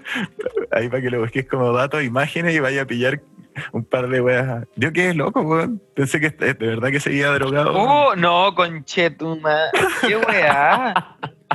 Oye, a los que están escuchando, busquen la weá, por favor. Weón, el dato friki. Weón, y parece diente humano, weón. Pero, weón, si tenía mejor dentadura que yo, weón, Weón. estaba para la cagada. Oh, la weá loca. O sea, claro, las pirañas tienen dientes, po, weón, pero hay, Claro, este pescado pero tiene esto- diente humano. Diente mal, claro. ¿Viste? Oh, Esa fue una experiencia súper loca, weón. De hecho, tengo fotos. Y está en, está en el S, Sí, weón. sacándose fotos con el pescado con dientes. Saca- sacándose selfie. Y la encontraron, encontraron en la playa. Está en la playa tirado. No, la avanza rama. Weón, fue. Yo, yo me hubiera cuestionado si es, es verdad la weá. Estuvimos a punto de llevarlo al hostal donde estábamos porque no Ah, creíamos que era cierto. Así como, miren, encontramos. Weón, pues sí, weón, dijimos, esta weá es única, pues, weón. Hasta- hasta que- Después nos dimos cuenta que si volvíamos y capaz que era una tabla, weón, nos iban a mirar más raro todavía. sí, sí, que al final preferimos dejarlo donde estaba y quedarnos con la historia y las fotos. ah, la weá chistosa. Pero fue muy buena experiencia también. Y, y no, y eso, pero generalmente soy más usuario de cannabis, que es como lo, lo que más me gusta en Un verdad. clásico voladito. Sí, es que sirve para todos los estados dependiendo de lo que uno necesite. Mientras uno tiene, como decía ahí mi viejo, muy sabio, mientras uno tenga cultura de droga, eh, de las drogas, entre comillas, y sepa las dos, y que nosotros mismos también lo hemos hablado de, Sí. de, de no, no abusar, sino de, de usarla de forma más medicinal eh, y tomarle un poco de conciencia que al final es, como también lo hablaste en un podcast, es una planta de poder. Y si se lleva desde el punto de vista de medicinal, tiene resultados maravillosos. Solo que falta cultura sobre eso también. Claro, falta darle espacio cultural. Y quitarle el estigma que de hecho este mismo podcast maravilloso lo está haciendo, de que el, el drogadicto es el que está tirado en la calle o el maleante o el que anda robando. No, también hay profesionales, hay gerentes, hay gente muy poderosa. Solo que eh, están con una careta que al final no, no hace a la persona, si eso es súper Claro. importante. Bueno, y también- valores de por medio. Sí, bueno, y, y también el tipo de sustancia, porque igual todos Sí, saben claro. que la, ge- la gente poderosa jala. No, claro, ahí, ahí lamentablemente es un territorio peligroso. Ahí yo no- ya a mí por lo menos no me gusta, nunca lo he probado y creo que no lo voy a probar nunca porque Es complicado. no me parece, no- ni siquiera me llama la atención de el efecto, weón. Siento que, que Mira. no me sacaría de mi ser y no. no. ¿Sabéis, ¿Sabéis qué me pasa a mí? Que a mí me gusta probar de todo, pero me informo siempre. Claro. Y, el, y yo siempre he dicho algo, si el, si el jale, si el jale fuera una pastilla o se fumara, yo lo hubiera probado. Pero bueno, ya meterte una hueá, ya meterme una hueá por la ñata, sorry a los que le- los que estén escuchando y les guste el jale, no, no lo estoy discriminando, cabros, pero bueno, meterme una hueá por la ñata ya es, es otra cosa, weón. ya te dolía cuando te ponías mentolatum. Claro, no, yo cuando, cuando, yo cuando chico, weón, sangraba siempre por la nariz. Ah, quedaste traumado. Sí, traumado. Yo, a, weón, a mí me daba sangre en narices por lo menos dos veces al mes en el colegio, así, de la nada. Por, Puta. por presión. Y, weón, así ya como meterme una weá por la ñata, no. No, no, nunca me, me llamó la atención y en verdad he tenido casos de gente conocida que puta, en verdad les ha cagado la vida. Sí. Así que, bueno, los- al que lo haga y lo tenga controlado y al que no, puta, ojalá busque ayuda para que Sí. pueda controlarse porque en verdad no es una, una muy buena compañía, No un buen aliado. no un buen aliado, no, para nada. Hay otras cosas mucho mejores. Sí. Sí. Si igual el ser humano. Claro. Fue en DMT, cabrón. claro. No, qué linda experiencia. weón. Más encima que supuestamente duraba poco y fue maravillosa, weón. Sentí que vi Los Ángeles. Qué, qué manera de, conocer historias y se- seres. Y seres. qué, lindos seres, weón. ¿Cómo no recordar al bufón, viejo? Y, y- y tantas etapas que uno pasa, weón. Es un juego esa weón. Sí, bueno, es un videojuego. Pasáis por todas las cartas del tarot, po, weón. Es cuático. No, muy, muy linda experiencia. Es como un combo en el hocico espiritual. un combo de Mike Tyson. Oye, ¿Hay, hay cachado que, hay cachado que Mike Tyson cambió su vida por fumar DMT, weón. ¿En ¿Hay cachado eso? Sí. El podcast de Joe Ryan, Mike Tyson cuenta que el DMT le cambió la vida. Porque Mike Tyson, vos caché que cayó en la cárcel, el weón, cuando Sí, fue millonario ya se fue a las pailas. Y en su proceso de cambio y rehabilitación, porque ahora el loco está vegetariano, máquina, así entrenando de nuevo, eh, fue porque ¿Se fumó quiere volver a pelear? Po? Sí, fumó- sí. Y fue porque fumó DMT, hermano. Cáchate. Aguante, Mira, no sabía ese dato. aguante Mike Aguante. Tyson y el DMT. Aguante Mike Tyson. De hecho, weón, si ganan la, la primera, la vamos a celebrar con un Sí, DMT. con- con un DMT en su, en su nombre. Es su nombre. No, No, pero esa es una, es una experiencia, no para repetirla todos los días ni todas las semanas, pero, pero sí es una experiencia Sí. que hay que vivirla por lo menos una vez en una vez. vida. Sí, sí, lo recomendaría. Sí. No quizás en mi versión kinesiólogo terapeuta, pero sí como un amigo en tu camino. Sí, una vez la vida hay que probar DMT. Mm. Sí, Yo también soy de esa opinión porque mm, es que, weón, me da risa. Hay un meme que sale como un loco caminando y dice, yo bien, yo bien ateo, y de repente un loco le abre la puerta y como que le choca la puerta en la cara y dice, loca. la raca. no podéis ser ateo, no podéis todavía decir que no creí en nada si, y DMT. Sí. No, definitivamente no. Te das cuenta de que no. No, no, sabéis ni una weá. no sabéis ni una wea. Ojalá que la realidad virtual de la Play 5 se parezca un poquito a la wea, porque si no, weón. No, No, es, otra cosa. Es otra cosa. Sí. Que, No, ya, en verdad. ah, es que incluso es una droga más distinta, es muy distinta a cualquier otra, desde el mismo, los mismos hongos, el LSD, o, ya cuando eres primerizo y fumáis mota. Yo, las primeras veces que fumé marihuana aluciné. Y Cacha. bueno, fue cuático, fue cuático. Aluciné tres veces, me acuerdo. La primera fue en, en una plaza con amigos en el colegio. En una salida a la playa, estas típicas que te crees bacán y salís con tus amigos a la playa puro curarte de tomar Ron Mitchell. oh, oh, me diste arcada, me. Puta, viejo, vieja, vieja Era barato. escuela. Sí, era barato, weón. Rod Sí. Llegamos hasta el pirata igual. pero, Oh, pero le dábamos harto al Mitchell, sí, weón. yo huelo esa weá loco y, me- y vomito, porque, weón, te juro que a esta altura vomité, sí, vomité tantas veces con weón. Tantas veces, weón. te creo. No sé por qué te creo, weón.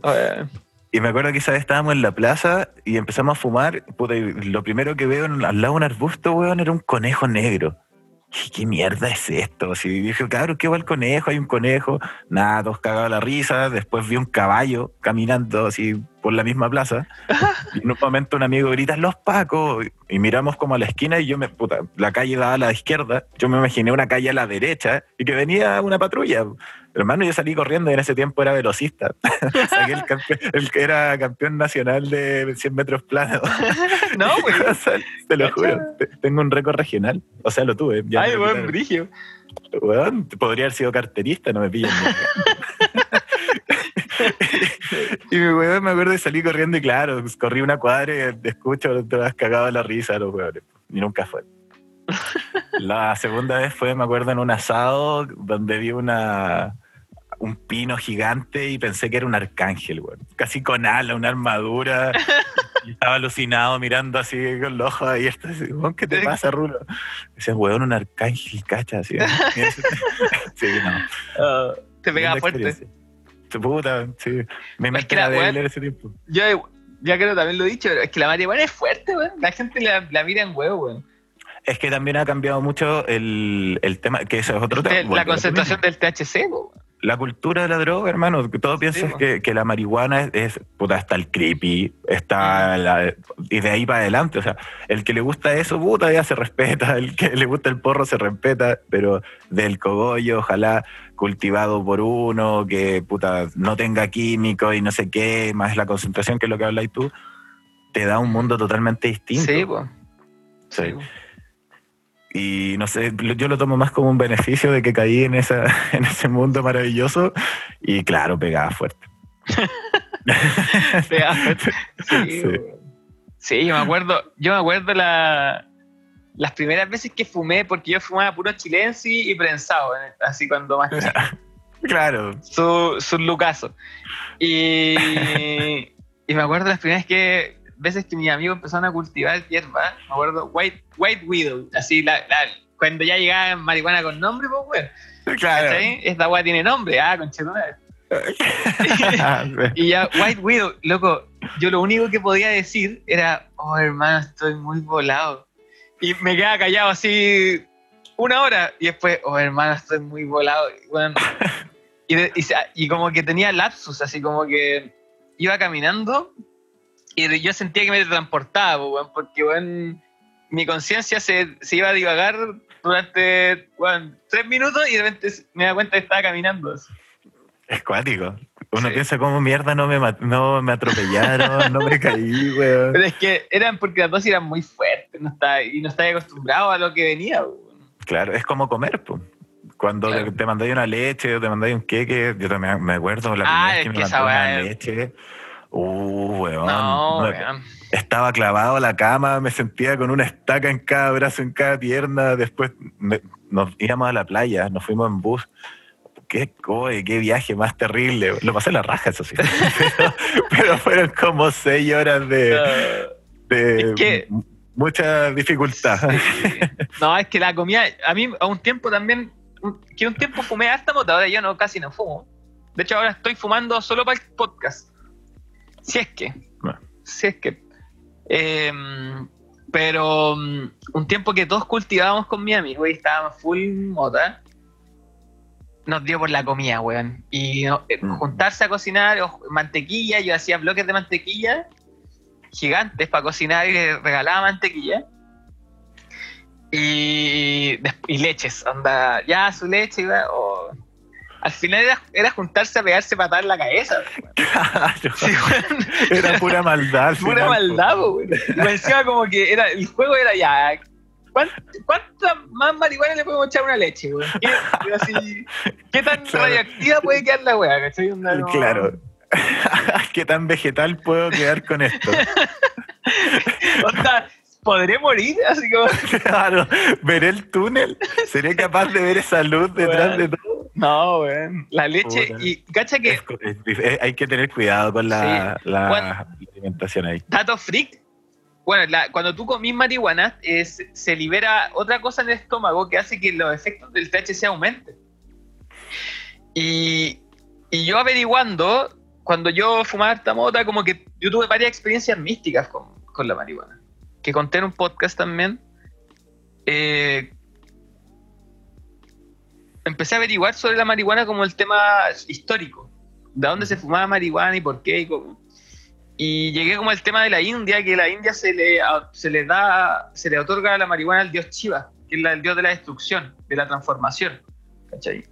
Entonces, eh, originalmente las motas se consumían brebajes. ¿Cachai? ¿En qué brebaje? En leche, weón. Y mantequilla. ¿Cachai? Que era lo que era, es, era un era alimento sagrado para los weón. Claro. Ese- esa es, es- esa es la, la original receta de cómo se consume la marihuana. weón. Ese, ese es el real trip de marihuana. weón. Mira, ¿eh? ¿Cachai? Y tiene sentido. Sí, y de hecho dicen en la India que cuando la marihuana se empezó a fumar, el, el culto a la marihuana como que se, se corrompió, como que se fue a piso, ¿cachai? Pero que el, el- el original que se ocupaba en rituales era en brebajes de, de leche y mantequilla. Güey, y esa, y, y obvio, pues, si weón, ahí está ahí, ahí la marihuana está en su Sí. máximo esplendor. Sí, ahí es poder puro. Weón. Y una buena leche, una como buena- la estrellita del Mario Bros. Claro, una, una buena leche podía estar en. Weón, podía estar 24 horas. Sí, perfectamente. De hecho, lo que hablamos con mi amigo es que la leche, la leche no se acaba. ¿Cachai? Tú te acabas antes que se acabe la leche. ¿Cachai? Weón, la, le- la leche, la única opción es que te, que te quedes dormido. No, no, Sí, no se va a pasar, ¿cachai? Sí, la leche no se corta, siempre te No, cortas tú antes. Sí, weón. No, y de hecho dije, probablemente vaya a despertar y todavía vaya a estar Y con el balazo sí, en la cabeza. y entre más despierto te mantengáis, más sube la weá. Más sube, sube, sube. Sí, sube. sí, no. Puta, yo siempre quedé con las ganas de, de mandarme una leche y ir a Fantasylandia, weón. No. Pero creo que podría haber sido un poco peligroso. Eh, weón. Sí, no, weón. Hola, hola. La diversión total, pues. La diversión total. Pero no, hay experiencias mientras sea, es volver al mismo, el, ambiente controlado y que sea, mientras sea bacán Es con que- amigos y es seguro. que claro, igual cuando, cuando ya empezáis a, a- a tener experiencia como en sustancia, en uso de sustancia, como que queréis sa- cambiar el contexto para ver cómo se siente. ¿Qué pasa? Claro. ¿Y qué pasaría si tomo esta cuestión acá? ¿Y qué pasaría si tomo esta cuestión acá? ¿Cachai? Como- Bueno, así es como también encontráis los errores de cada weá y empezáis a ser más selectivo también. Sí, sí. Igual, a mí me pasa con la marihuana, ahora estaba hablando de marihuana que no lo he hablado, y estaba hablando el otro día con un amigo que el- la marihuana tiene un. Hay como un juego con la atención. Como que no sé si te ha pasado que estáis en un momento, cuando estáis todos, ya están todos muy volados en un grupo. Estas observaciones las veo porque he fumado mucho más marihuana que otras, que he tomado otras sustancias en grupo, ¿cachai? Y en contextos como normales, por decirlo así, compartiendo. Que están todos fumados y de repente ya están tan- todos, tan volados que de repente la atención se pierde. Y ya, ya, nadie, ya nadie puede hablar. Nadie puede como mantener la atención en algo y ya nadie es coherente. weón. Que básicamente están todos desdoblados. Es como si estuviesen en el nirvana y ya el cuerpo terrenal no está existiendo. Y hay una conversación telepática dentro de, de esa, de esa esfera de humo que hay en la pieza. Es que ahí yo Pero- encuentro que la, la marihuana como que a mí me ha enseñado cómo funciona la atención. Pues tú caché cuando estás en un grupo como que dónde está la atención Eh, se va manejando la interacción. Pues si todos ponen la atención, atención a alguien, esa persona puede hablar. ¿Hay cachado eso? Oh. Claro. Es Y como si- el anillo, el juego del Sí, anillo. pues el juego del anillo. Y la atención se va moviendo, pues, weón. Cuando estás interactuando en grupo. Y eso en marihuana se, se observa demasiado. ¿Dónde está tu atención? ¿Y dónde está la atención del resto? Se, not- se empieza a notar mucho. Entonces, yo creo que de ese juego, de esa, de esa conciencia que te permite to- tomar la marihuana, de dónde está tu atención, te empieza. Hay gente que se atrapa. ¿Cachai? Sí. Cuando tomáis Sí. conciencia de eso, te atrapáis. Porque la, como que la, la atención de la gente se vuelve muy evidente. Como dónde están los. La atención de la gente, weón. Y de repente te atrapáis con esa weón. De hecho, si- sin ir más, el, a mí lo- dentro de lo que me ha ayudado mucho la, la marihuana también es pues, la misma sanación reconectiva. Mm, Dentro de los trips muy cuáticos que he tenido con la marihuana y la sanación, es que he sentido esa tensión de, de esto externo. Y me ha pasado como cuatro o cinco veces en sesiones que literal pierde el control de mi cuerpo en las manos y se mueve solo y es como conche su madre, así que mierda. Trance, trance, trance. Y, y se siente maravilloso.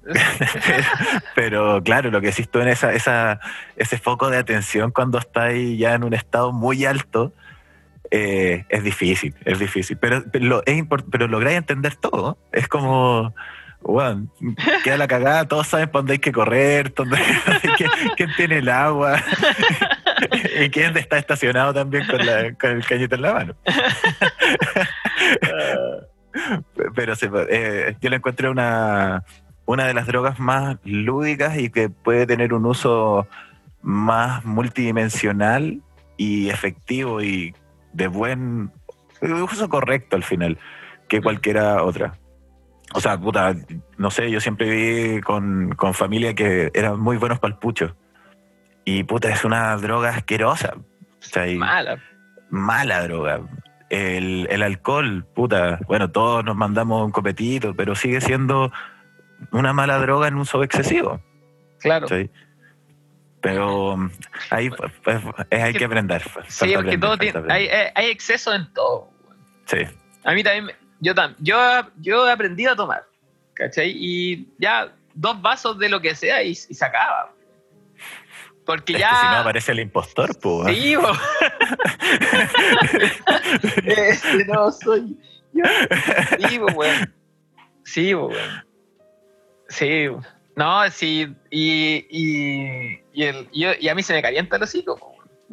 A mí me gusta tomar, pues, weón. Pero es que es chileno, pues, bueno, estamos cagados. Nosotros ten- venimos con una, una maldición de un demonio era muy bueno para el copete y, y lo tiraron para el sur del mundo.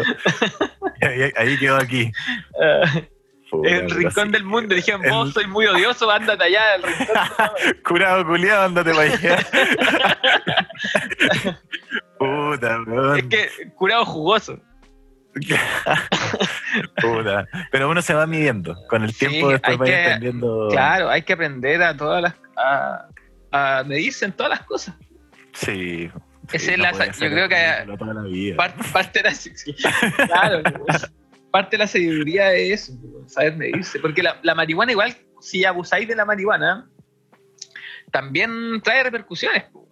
Pues. Claro, claro. Como toda droga al final. Sí, pues, sí, to- o como todo en la vida al final. Si tú Sí. abusáis de algo, te va a hacer mal. Sí, po. o sea, yo no sé, no, no sé lo- las repercusiones científicas que tenga, pero, puta, hermano, pe- pegarte así 12 agiladas de THC todos los días, yo no creo que es que ya así wax todos los días, así leche todos los fines de semana, no creo que le haga bien a nadie. No, no. Creo que Snoop O sea- es el único que lo puede hacer, weón. Una, una época puede ser, una época de tu vida, yo una época fumé mucho, pero yo no, no puedo mantener ese ritmo toda mi vida. No, claro. No creo que me No, haga bien. no- no- no es que le moleste a algunas personas, pero, pero, pero sí, mira, no, claro, lo que decías tú, pues no hay evidencia científica contundente de qué tan mala o qué tan buena sea por algunas cosas, que esa es la gran pelea que hay hoy día, Sí, pero, mm, pero eventualmente eh, sí está comprobado de que en cierta edad no hace bien. eh, por cuando hay desarrollo a nivel eh, neurológico. ¿Qué tanto afecta? Claro, no, no tengo idea. Pero hoy día estamos hablando, hablamos de corrido, somos, somos profesionales íntegros, pero claro, siempre, siempre y cuando nos usamos en algún Claro. momento. Es lo que decís tú, po. Eh, Sí, po. hay tiempo y tiempo. Yo antes lo odiaba, hermano. Yo, como, como te decía antes, era full deportista. Y decía, no, tú fumas, maldito drogadicto. Casi que el vuelve a ser inteligente era mi lema, una vez así. Y caíste, y caíste y en la droga. Weón, caí en la droga. Yo me tropecé con, con un pito y después me di cuenta de que. Y nunca más Oh. te paraste, nunca te paraste. Weón, me huevean demasiado cuando digo, no, yo voy a dejar de fumar. Me dicen, weón, desde el 2002 que venís diciendo una wea así. Pero está bien.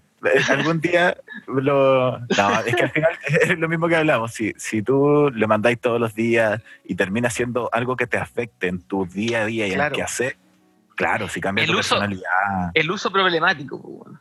Exacto, exacto, exacto. Es- También lo hablamos ahí en el, en el podcast del, de Psiconautas sobre la reducción de daño. eh, hablábamos de uso problemático. Bueno. Cuando el uso ya es un problema, ¿cachai? Claro. Para, para Oye, mí y para mi entorno. Es que eso es el ese es el tema. De repente uno no se da cuenta porque piensa que no le genera problemas al resto. O de repente te fijáis en el resto y no te fijáis qué tanto daño te estáis haciendo a ti. O sea, eh, me pasó y le ha pasado a amigos y no sé si te habrá pasado, pero de, oye, me desperté, bongazo. Oye, voy a, voy a hacer esto, bongazo. Sí, voy, voy a, voy a conversar con él, bongazo. Es Como que al final justificaba y era hacer cosas, pero tenía que fumar antes. Claro. De hecho, me acuerdo, tengo un amigo que cuando le dio COVID, eh, ahora no sé mucho, eh, puta, es de los que fuma como bastardo, o sea, está todo el día quemando, y cuando le dio esto le dijeron, puta, es un problema respiratorio, o sea, tenéis que dejarlo, po. por, por ahora, estuvo 14 días sin fumar. Cuando fumó el día 17, porque no fue el día 15, eh, me dijo, weón, ahí acabo de entender el poder que hay en esto. O sea, tuve realmente un viaje, entendió Mm. cómo se, cómo se ocupaba, ¿cachai? Onda del abuso, que tampoco, que para él decía, weón, qué rico, no sé qué, bacán, pero acá le encontró el sentido Mm. de, de puta, no me voy a volar porque me quiero volar, po, ¿cachai? Es porque quiero entender un proceso, tuve un mal día y quiero analizar cierta situación y cómo agarrarle lo positivo, que finalmente es doblegarla a la vida y hacer entender de que cosas malas, incluso hasta lo más negativo que te puede estar pasando, tiene algo positivo. Y si te aferras a eso, puta hermano, al día siguiente vaya a ser una mejor persona y probablemente el, esta vibra o, o- o este aura ya que, que algunos le llaman suerte eh, está ahí y empiezan a, a- a darse las cosas solo porque empezáis a, hacer bien las cosas. Claro. Igual es, es cuático la, ma- la marihuana que yo siento que tiene como una vibración. Mm. ¿Mm? Yo empecé a sacarle el rollo a esa cuestión cuando yo, yo me rodeaba puro por lados. Cuando dice, bueno, bongazo en la mañana, bongazo así. Tengo un amigo que está en esa todavía, pero el bueno es funcional. El bueno es uno su problemático, le va espectacular en su vida, la pasa a la raja. Está bien, pues, weón. ¿Cachai? Yo no soy nadie para decirle qué es lo que tiene que hacer. Eh, pero la cosa es que yo empecé a dejar de fumar, pero me daba cuenta que cuando, cuando venía gente volada a mí, yo me, sentía volado, po, weón. ¿Mm? Porque se empecé a sentir la vibración, como el, el- la onda de la sustancia. ¿Mm? Y empecé a sacarle el rollo a esa bola, pues como que es una, es un, es una- un estado de conciencia, porque al final lo que la marihuana no es lo que me provoca ese estado, es mi cerebro que algo cambia y se pone en, en- en modo, modo volado. ¿cachai? Mod- mod- mod- es que al final entráis en la Vamos. sintonía. Sí, y, y después caleta de gente me preguntaba, oye, ¿andáis volado? No, estoy, estoy en la onda. Claro, en- entré a la ola, ya estoy sí, arriba. weón. Quedé volado para siempre. No, la raja. no, pero es verdad, es verdad lo que decís tú y, y al final eso lo lleváis a todo, si todo es frecuencia, todo es vibración y si tú lográis estar en ese estado, en ese, en esa, o vibráis a ese nivel, no necesitáis una droga Sí. para sentirte en ese estado y eso es lo, lo súper bonito de, de este viaje de las drogas, si queréis ponerle un nombre, porque te dais cuenta de que no es estar en el estado cuando estáis con la droga, sino que es, puta, ¿qué aprendí del camino? Porque no, no necesito esta herramienta. Es como cuando decís, puta, necesito un copete para poder sacar a bailar a la mina en la disco. Y después te das cuenta como, no, no era el copete, era como, puta, si yo me doy cuenta de que yo quiero bailar, oye, bailemos, y es como, chucha, me dijo que sí, la raja, no era el copete, pues, bueno, era yo. Sí, Y así con todo. Lo que no quita que cuando te tomáis un copete sea, tengáis más perso. Pero claro, pero es adverso está en ti, pues, no, es- no está en el copete. Todo el rato. Exacto. Uno lo, lo, lo, lo, lo encasilla y lo etiqueta Claro, como claro. el poder de. Sí, pues. Entonces ahí también entra la dependencia, po, sí, porque Exacto. la- el- esta sustancia me da eso, pero en verdad yo lo tengo. Como- Exacto. Como que al final te das cuenta que tú no necesitáis nada más que a ti mismo para poder lograr lo que queráis. po. Claro. Pero es un camino. Es un, Es el un- camino. Para algunos es muy largo, otros un poquito más corto. Es el camino. Sí, pero es, es bacán. Es bonito explorar en esos casos, mientras sea seguro y con conciencia y, Sí. como lo, lo he hablado en varias ocasiones, eh, con, cul- con educación, weón. Mientras tú sepáis lo que estás diciendo y de dónde salió, bacán. Exacto. Sí. Y es importante igual porque te, te evitáis un montón de malos, de malos ratos. Sí, Todo el todo el rato. todo Sí. el rato. Sí. No, y al final es salud, pues sí, también tenéis que ver que estáis us- usando y jugando, entre comillas, con tu cuerpo. Y con tu mente igual. Y eh, claro, es parte de, de tu, de tu ser completo. De, Sí. si, si al final esto es mente, cuerpo, alma, espíritu, Claro. no, no es Pero me refiero con tu mente de que podéis quedar, podéis quedar rayándole igual. Todo el rato. O sea, hay gente que, que, que- que queda pegado. weón. Sí. Quizás hasta nosotros estamos medio cagados y todavía Estamos, no nos damos cuenta. eh, eso, estamos estero rayados, weón. Pero no importa, weón. hay muchos como nosotros y mientras haya esto, la gente va a estar escuchando este Muchas personas van a, van a escuchar, no, que pasáis las manos y movimiento involuntario. Estamos tostadísimos. Puta, weón. No, no- no sé, no sé en qué va a terminar esto, pero. No, pero lo bonito es que. Puta que es efectivo. Sí. Yo creo que es. Yo, yo soy muy de ese pensar, así como. Lo importante es la. Es, yo no sé si. Yo, por ejemplo, cuando interpreto sueños o leo el tarot, y lo que enseño en clase es que lo que yo puedo estar diciendo puede ser totalmente inventado. Pero lo que importa es el sentido que eso le provoca a la persona y el, y, y el cambio que puede generar en su vida. Si el cambio es positivo, estamos, po. se hizo la pega, po, ¿cachai? claro. Entonces, eh, yo me centro en eso, en el resultado, en el cambio positivo que es- puede generar en la persona una experiencia. Y ya no tanto en el eh, por qué, o sea, y por, me preguntan, ¿por qué las cartas pueden generar eso? No sé, ¿cachai? No, no, no, no me preocupo en eso. ¿Mm? Me preocupo en cómo generar el mejor efecto usando las cartas. ¿cachai? Exacto, la raja. Es lo mismo que hablábamos del final, la búsqueda del porqué. po. Sí. po. Todos, quieren, todos se centran en el porqué, no en el resultado. Y no, pero bacán. Eh, el- lo tuyo también es súper complicado tratar de, de poder hacerle entender y aterrizar todas esas ideas y, y cosas, información hermosa para alguien que no es como. no, este weón está loco. Pues básicamente. Ah, no, los sueños son, son entretenidos, weón. Eso, los sueños encuentro que es, la- es lo más entretenido que, que- que he encontrado.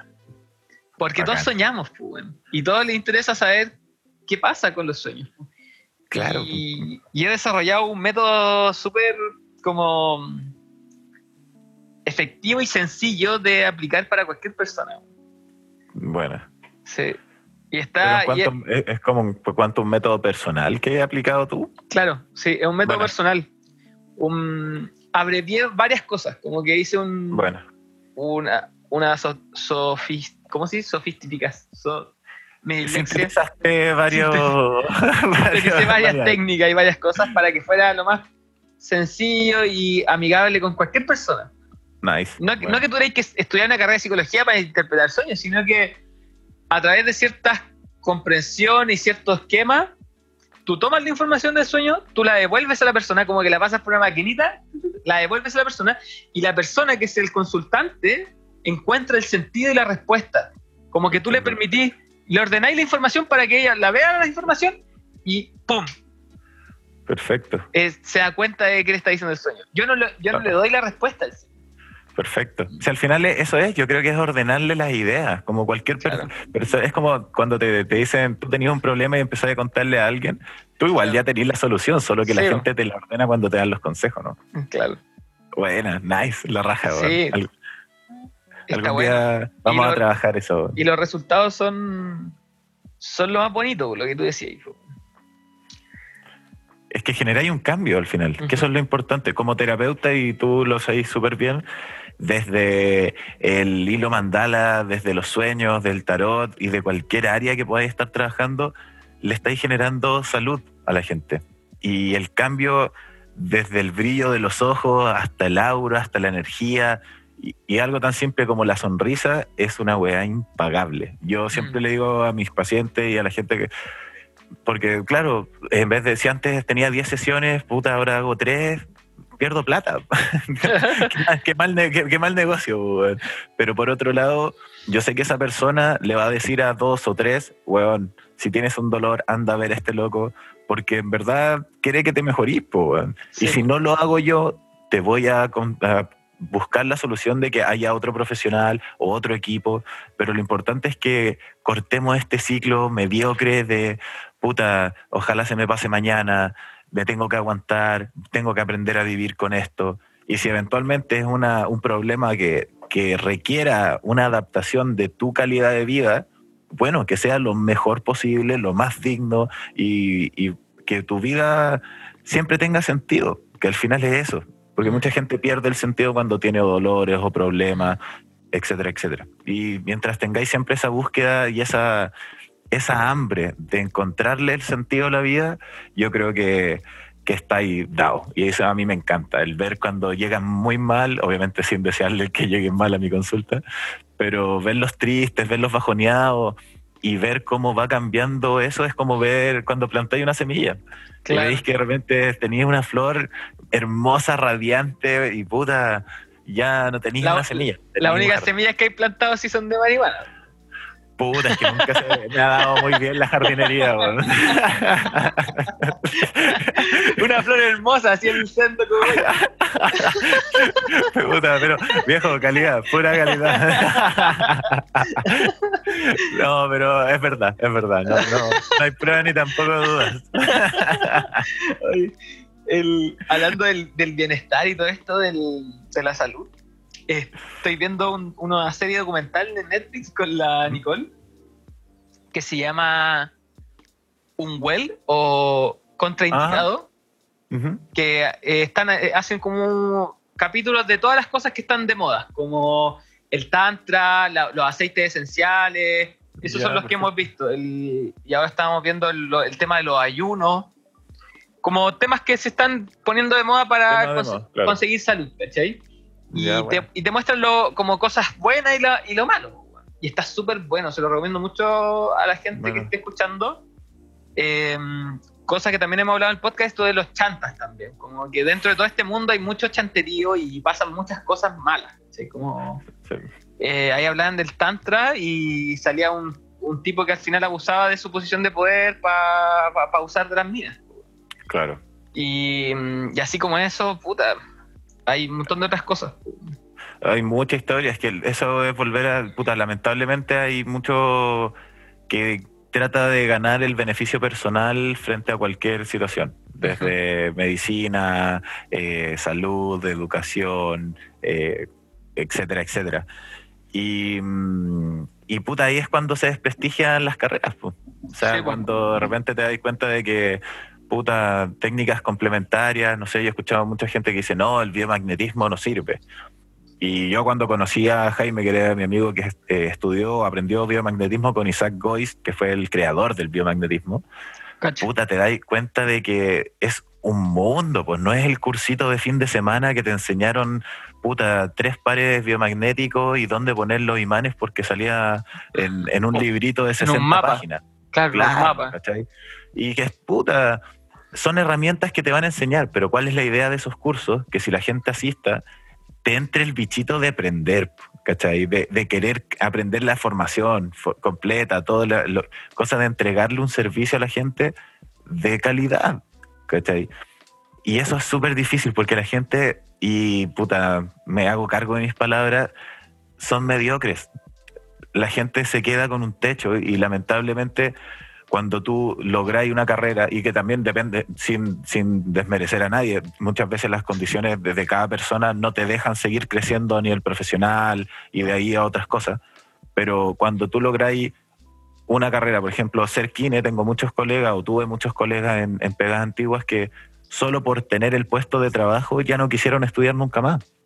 Claro. Tú veías que, que su, su calidad de atención era mm, pésima y que claro, cuando, cuando veíais como, pucha, pero ¿qué es lo que quiere este weón? ¿Quiere ayudar a la gente de verdad o quiere ganarse las lucas al fin de mes? Bueno, y eso pasa en todo. En un, una- un amigo me decía lo mismo de los profesores. Eh, que él es profesor y un, tiene vocación brígido, es un, un bacán. Se forma siempre, siempre está averiguando y bueno, y la relación que tiene con sus alumnos lo, lo demuestra, ¿cachai? Pero él me decía, mis, mis compañeros son mediocres, ¿cachai?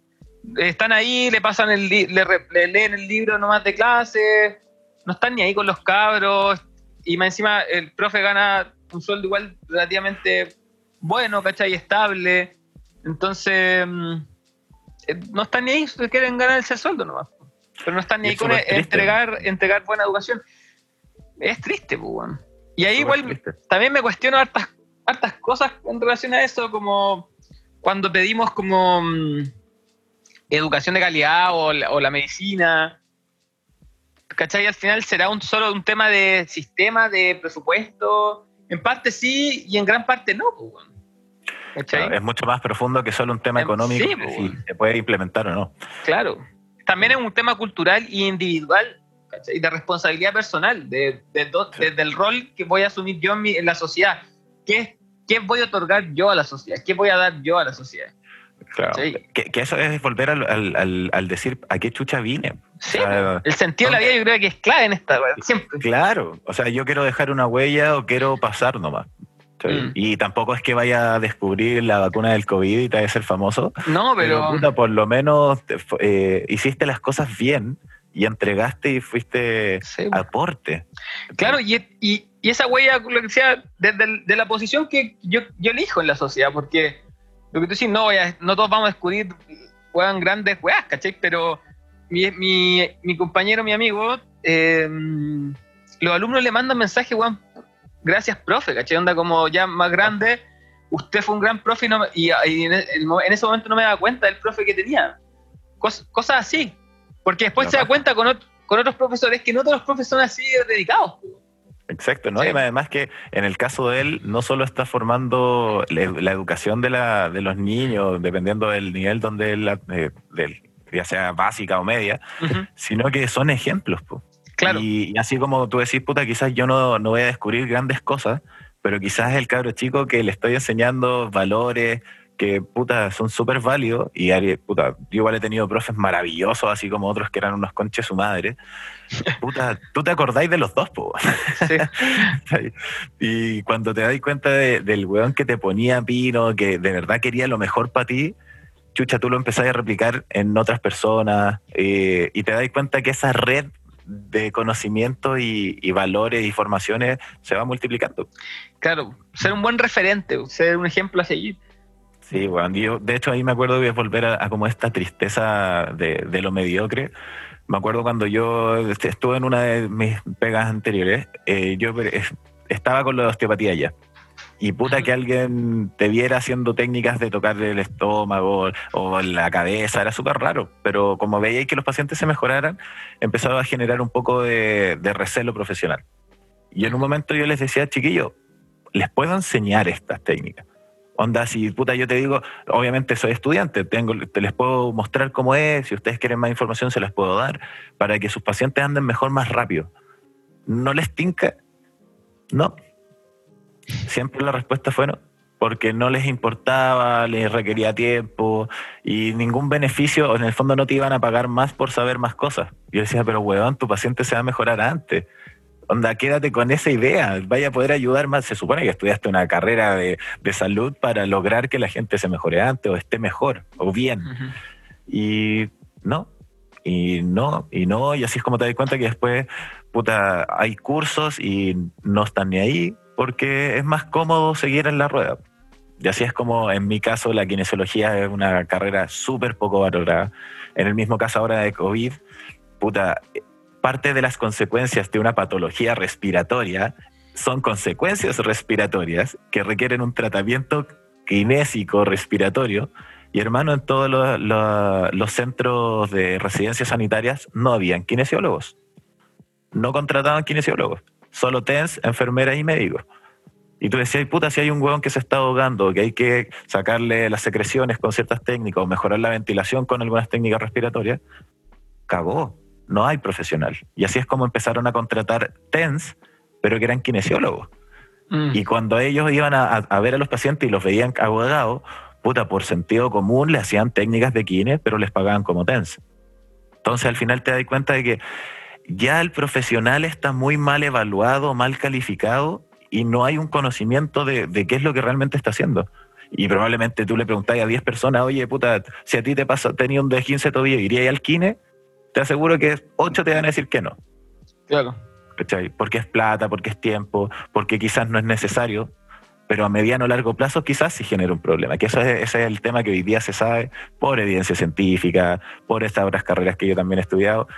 Y, y ahí vais cachando de que, puta, la salud nunca no es una prioridad en este país. Y para cualquiera, puta, de repente preferís comprarte una chaqueta que ir a verte un dolor. Mm. Eh, o preferís, puta, darte un gustito que está bien. Todos, puta, de repente comer en un restaurante o pedir comida y hacer algo rico, bacán.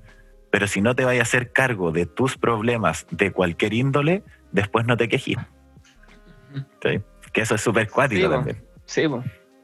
¿A dónde están, Sí. las, ¿A dónde están las prioridades de las personas? Claro. Porque yo, me Bueno, cuenta- yo igual he visto también muchas personas que alegan y alegan contra el mundo y que o la sociedad está mal, que la educación, que la... Bueno, sí, hay muchos problemas que hay que solucionar. Pero tú veis las prioridades también de la persona y, weón... Puta, hermano, weón.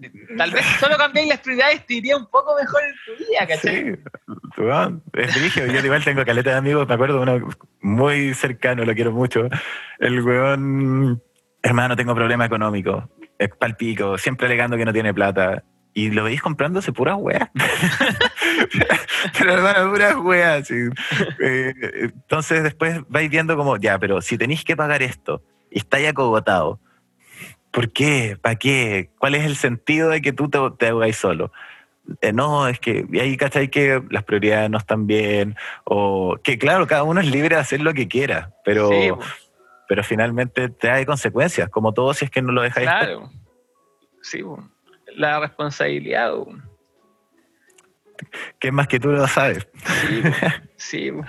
Yo ahí, con, siendo papá, dos guaguas, ahí aprendí la responsabilidad.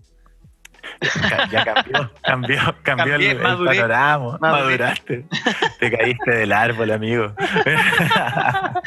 Pasé de, de estar cultivando y usar un gorro de sandía a pasear en coche. ¿Viste? ¿Cómo nos Eh. cambió el año, viejo? Sí, pues, pero, y hay gente, bueno, hay gente que no le cae la teja no, nunca. No, po. ni a porrazo. Y bueno, esas son las, las enseñanzas de la vida que también, que yo por lo menos soy un convencido de que ese tipo de gente, si no vino a aprender por sí mismo, vino a enseñarle cosas al resto. Y Claro. probablemente tú mismo conocí gente que está en muy malas condiciones por decisiones propias, Sí, pero que hoy día te dan la pauta de o no cometer esos mismos errores o poder decirle a la otra persona, oye, ojo Claro. porque puedes terminar así. Claro, es verdad, güey. Lamentablemente, si uno tiene que tener referentes de lo negativo y lo positivo y todos dan material para eso. Sí. Ahora, tú decidís de cuál área querías estar. claro. Qué, qué buena acotación, weón. Sí, Eh, y son necesarios, todos esos personajes son necesarios. Sí, sí. El- es- es un- son todos mal necesario, lamentablemente. El problema es cuando estáis tú etiquetado en ese personaje. Yo no me daba poca- cuenta, yo no me daba cuenta el, el- el nefasto personaje que estaba haciendo. la raja. Espérate, lo, lo importante es que, que cachaste y pudiste centrarte dentro de, de- de tus pretensiones. Sí. No, pero mm, qué chistoso. Pero estamos, estamos por hoy, sea, weón. Está buena la No, conversa, sí. pero me- ya, Oye, sí, ya es tarde. eh, weón. había cachado y Sí, se... se pasó volando. Para variar. Sí, está bueno. Oye, eh, como en todo capítulo, una recomendación. Algo que queráis compartir con la gente. mm, algo que hayáis visto que te guste. Película, serie, libro, video de YouTube. Eh, mira, en Netflix había una serie hablando que viste en series que se llama. Oh, viste ahora. Ese es el único problema cuando tú consumes, porque de repente en, en- en preguntas básicas se te empiezan a. A olvidar ciertas cosas. Esta es la parte de que empezáis a estirar el chicle porque no te acordáis. Vuelve a ser inteligente ese Pero déjame recordar cómo mierda se llamaba, pero era buenísimo. Ah, y aquí está, ¿viste? Eh, se llama Abstract, eh, el arte del diseño. Hay, bueno, hay varias, son varios capítulos que muestran desde la perspectiva de diseño de interiores, el diseño de zapatillas, desde arquitecturas, desde medicina misma, y cada visión de cómo referentes a nivel mundial han encontrado su inspiración dentro de lo que han hecho y cómo se han vuelto estos referentes mundiales. Y al final te das cuenta de que todos tienen muchas cosas en común y que innovar es más fácil de lo que uno cree. Que al final, eh, cuando todo lo que ya se está inventando ya está creado, solo que lo mejoraron o le agregaron una patita, pero, pero si tú lográis captar eh, y ser esta antena de información, créeme que vaya a ser este personaje que puede que encuentre algo nuevo o invente algo nuevo. Pero estos personajes inspiran eso, de, de weas muy simples. Hasta, no sé, yo me acuerdo, soy fanático del básquet y el creador de, de Nike era un pelele que hacía otra cosa, nada que ver, y que finalmente terminó creando la, la serie de Air Jordan, de las zapatillas de Jordan, que puta, son a nivel mundial lo más grande zapatillas, en- desde estilo hasta puta, por ser de Michael Jordan. Claro. Y, mm, y así con millones de, de áreas súper bonitas, porque tiene muchos capítulos, son como 15 capítulos que hablan de, de varias, varias áreas bacanes, en verdad, y se los recomiendo harto, harto, harto. Qué bacán. Eh, Sí. Eso siempre lo digo, que las ideas están en el aire, como que hay que estar atentos y captar las posibilidades que hay. Pero de hecho, si bueno, me acuerdo siempre un maestro sabio que decía que cuando a ti se te ocurre una idea y queda, esta queda en una matrix del aire y finalmente si tú no la concretáis, a alguien le va a llegar, le va a llegar esa, esa información cuando tú la creas, esa información ya está, está en la nube. Y finalmente Sí. el que tenga esta parada, este, este gancho y pueda sacarla, Sí. es el que la va a hacer. Sí, también exactamente igual, la misma hora. Eso es lo tan triste cuando a uno se le ocurren webs buenas y después se te olvidan o no notas. Bueno, cacha que- cacha- Cacha que un amigo, una, eh, eh, estábamos, dijimos, weón, oye, ¿sabéis qué, qué buena idea hacer un pan proteico? ¿Cachai? Pan así que tenga mucho contenido en proteína. Y bueno, lo dijimos hace caleta, pues, weón. Y, hace, y después caché que había una loca que, que se ganó un premio con la huevo, weón. Hizo un pan proteico. Cacha, puta, weón. Tristísima noticia me está No, pero yo no, no tenía No, ni la las ganas de hacerlo, no tenía ni las ganas de hacerlo, pero... Pero ella ha tenido un ejemplo, Sí, o sea, la de idea está en el aire. Sí, y así hay millones, puta, créeme que, puta, Facebook, Zoom, la weá que estamos hablando ahora, y millones de cosas partieron de necesidades, y al final la clave, yo te diría, del éxito en cualquier área es ver las necesidades de la gente y hacerlas realidad. Y si lográis tener la, la- la efectividad de poder fijarte en eso, claro, ahí están los genios. pues. Eh, lamentablemente no son muchos, pero si Pero- lográis todos- captarlo, Todos tienen potencial de innovar y crear. sí, claro. Eso es lo, eso es lo lindo. De que, mientras, a mí, de hecho, creo que eh, el gran motivo, hablando de que, que me decía ahí antes de que te quería ir al sur, al tema personal, eh, mi familia igual está en el sur, me encanta el sur, pero siento de que necesito estar en Santiago por la competencia. Porque si no tengo esa, esa, esa visión de que el weón de al lado es muy bueno, yo quiero ser como él, no para hacer mejorarlo y creerme el más bacán, sino Sí, porque no. sé que va a hacer que yo sea una mejor persona, un mejor profesional y que claro, todo va a un mejorar en base a incentivo, un incentivo motivacional. Exacto, tener referentes es una, es una muy buena forma de, de llevar la vida y, y- y también entender el proceso, básicamente. Sí, sí. Bueno, y eso Eso los referentes también es una razón de por qué hago el podcast. Pa- porque encuentro que no hay... A mí algo que me cambió fue escuchar podcast, por eso hice podcast, porque yo cuando quise emprender empecé a escuchar un podcast que recomiendo también, voy a pasar el dato, que se llama Dementes, que es de puro emprendimiento. Y Bueno. son pura historia de gente que ha emprendido y ha innovado y bueno, no hay nada más inspirador que escuchar a otras personas. Tener buenos referentes. Tener buenos De hecho. referentes. Y el podcast también este lo hice por eso, para que hayan buenos referentes de personas que toman sustancias y que son bacanes. Se, se agradece ambas, ambas referencias. De hecho, lo mismo que iba a comentar aprovechando el dato, eh, hay un tipo que se llama Euge Oller, que es un español que hace eh, charlas y, y básicamente cursos online de mentalidad de emprendedor. Y es lo que decís tú, al final eh, hay mucha información en Internet y eso es lo bacán Sí. que hay ahora. Tú puedes ser autodidacta aprendiendo. El tema es buscar información correcta. Sí. Lamentablemente están los AdWords ahí que tú pagáis por aparecer primero y de repente Sí. sale pura mierda. Y esa es una gran recomendación que le doy a la gente. Si tiene un dolor, no busque en Google. Pregúntale a los expertos. Google lo primero que va a salir es la información que tú quieres pagar. Si buscáis dolor de rodilla, te va a aparecer cáncer. No sé, ¿cachai? Es terrible. Y no siempre Claro. es la información correcta. Entonces, ahí es, es mejor eh, asesorarse con profesionales que sean actualizados y, y que amen la, la profesión como yo en este caso. Sí, pues, así que, ¿cuál es tu Instagram, sea por si quieren consultar? Kine.ditus, ahí para el que necesite cualquier duda o consulta sobre rehabilitación o salud o cosas varias, ahí lo que necesiten. Sí. Feliz de poder Igual, ayudarlo y igual lo- yo, yo sigo a todos los invitados del podcast en, en mi Instagram, en arroba dimensión.daniel, para que me sigan y ahí en los seguidos pueden encontrar al, al Seba, para que lo sigan también. Ahí vamos a estar para lo que necesiten, así que feliz en poder ayudarlos. pues. Así que estamos por hoy, chiquillos, nos vamos, me despido. Gracias por escuchar este capítulo. Chao, Seba. Chao a todos. Chao, Dani. Gracias. Chao, gente. Cuídense.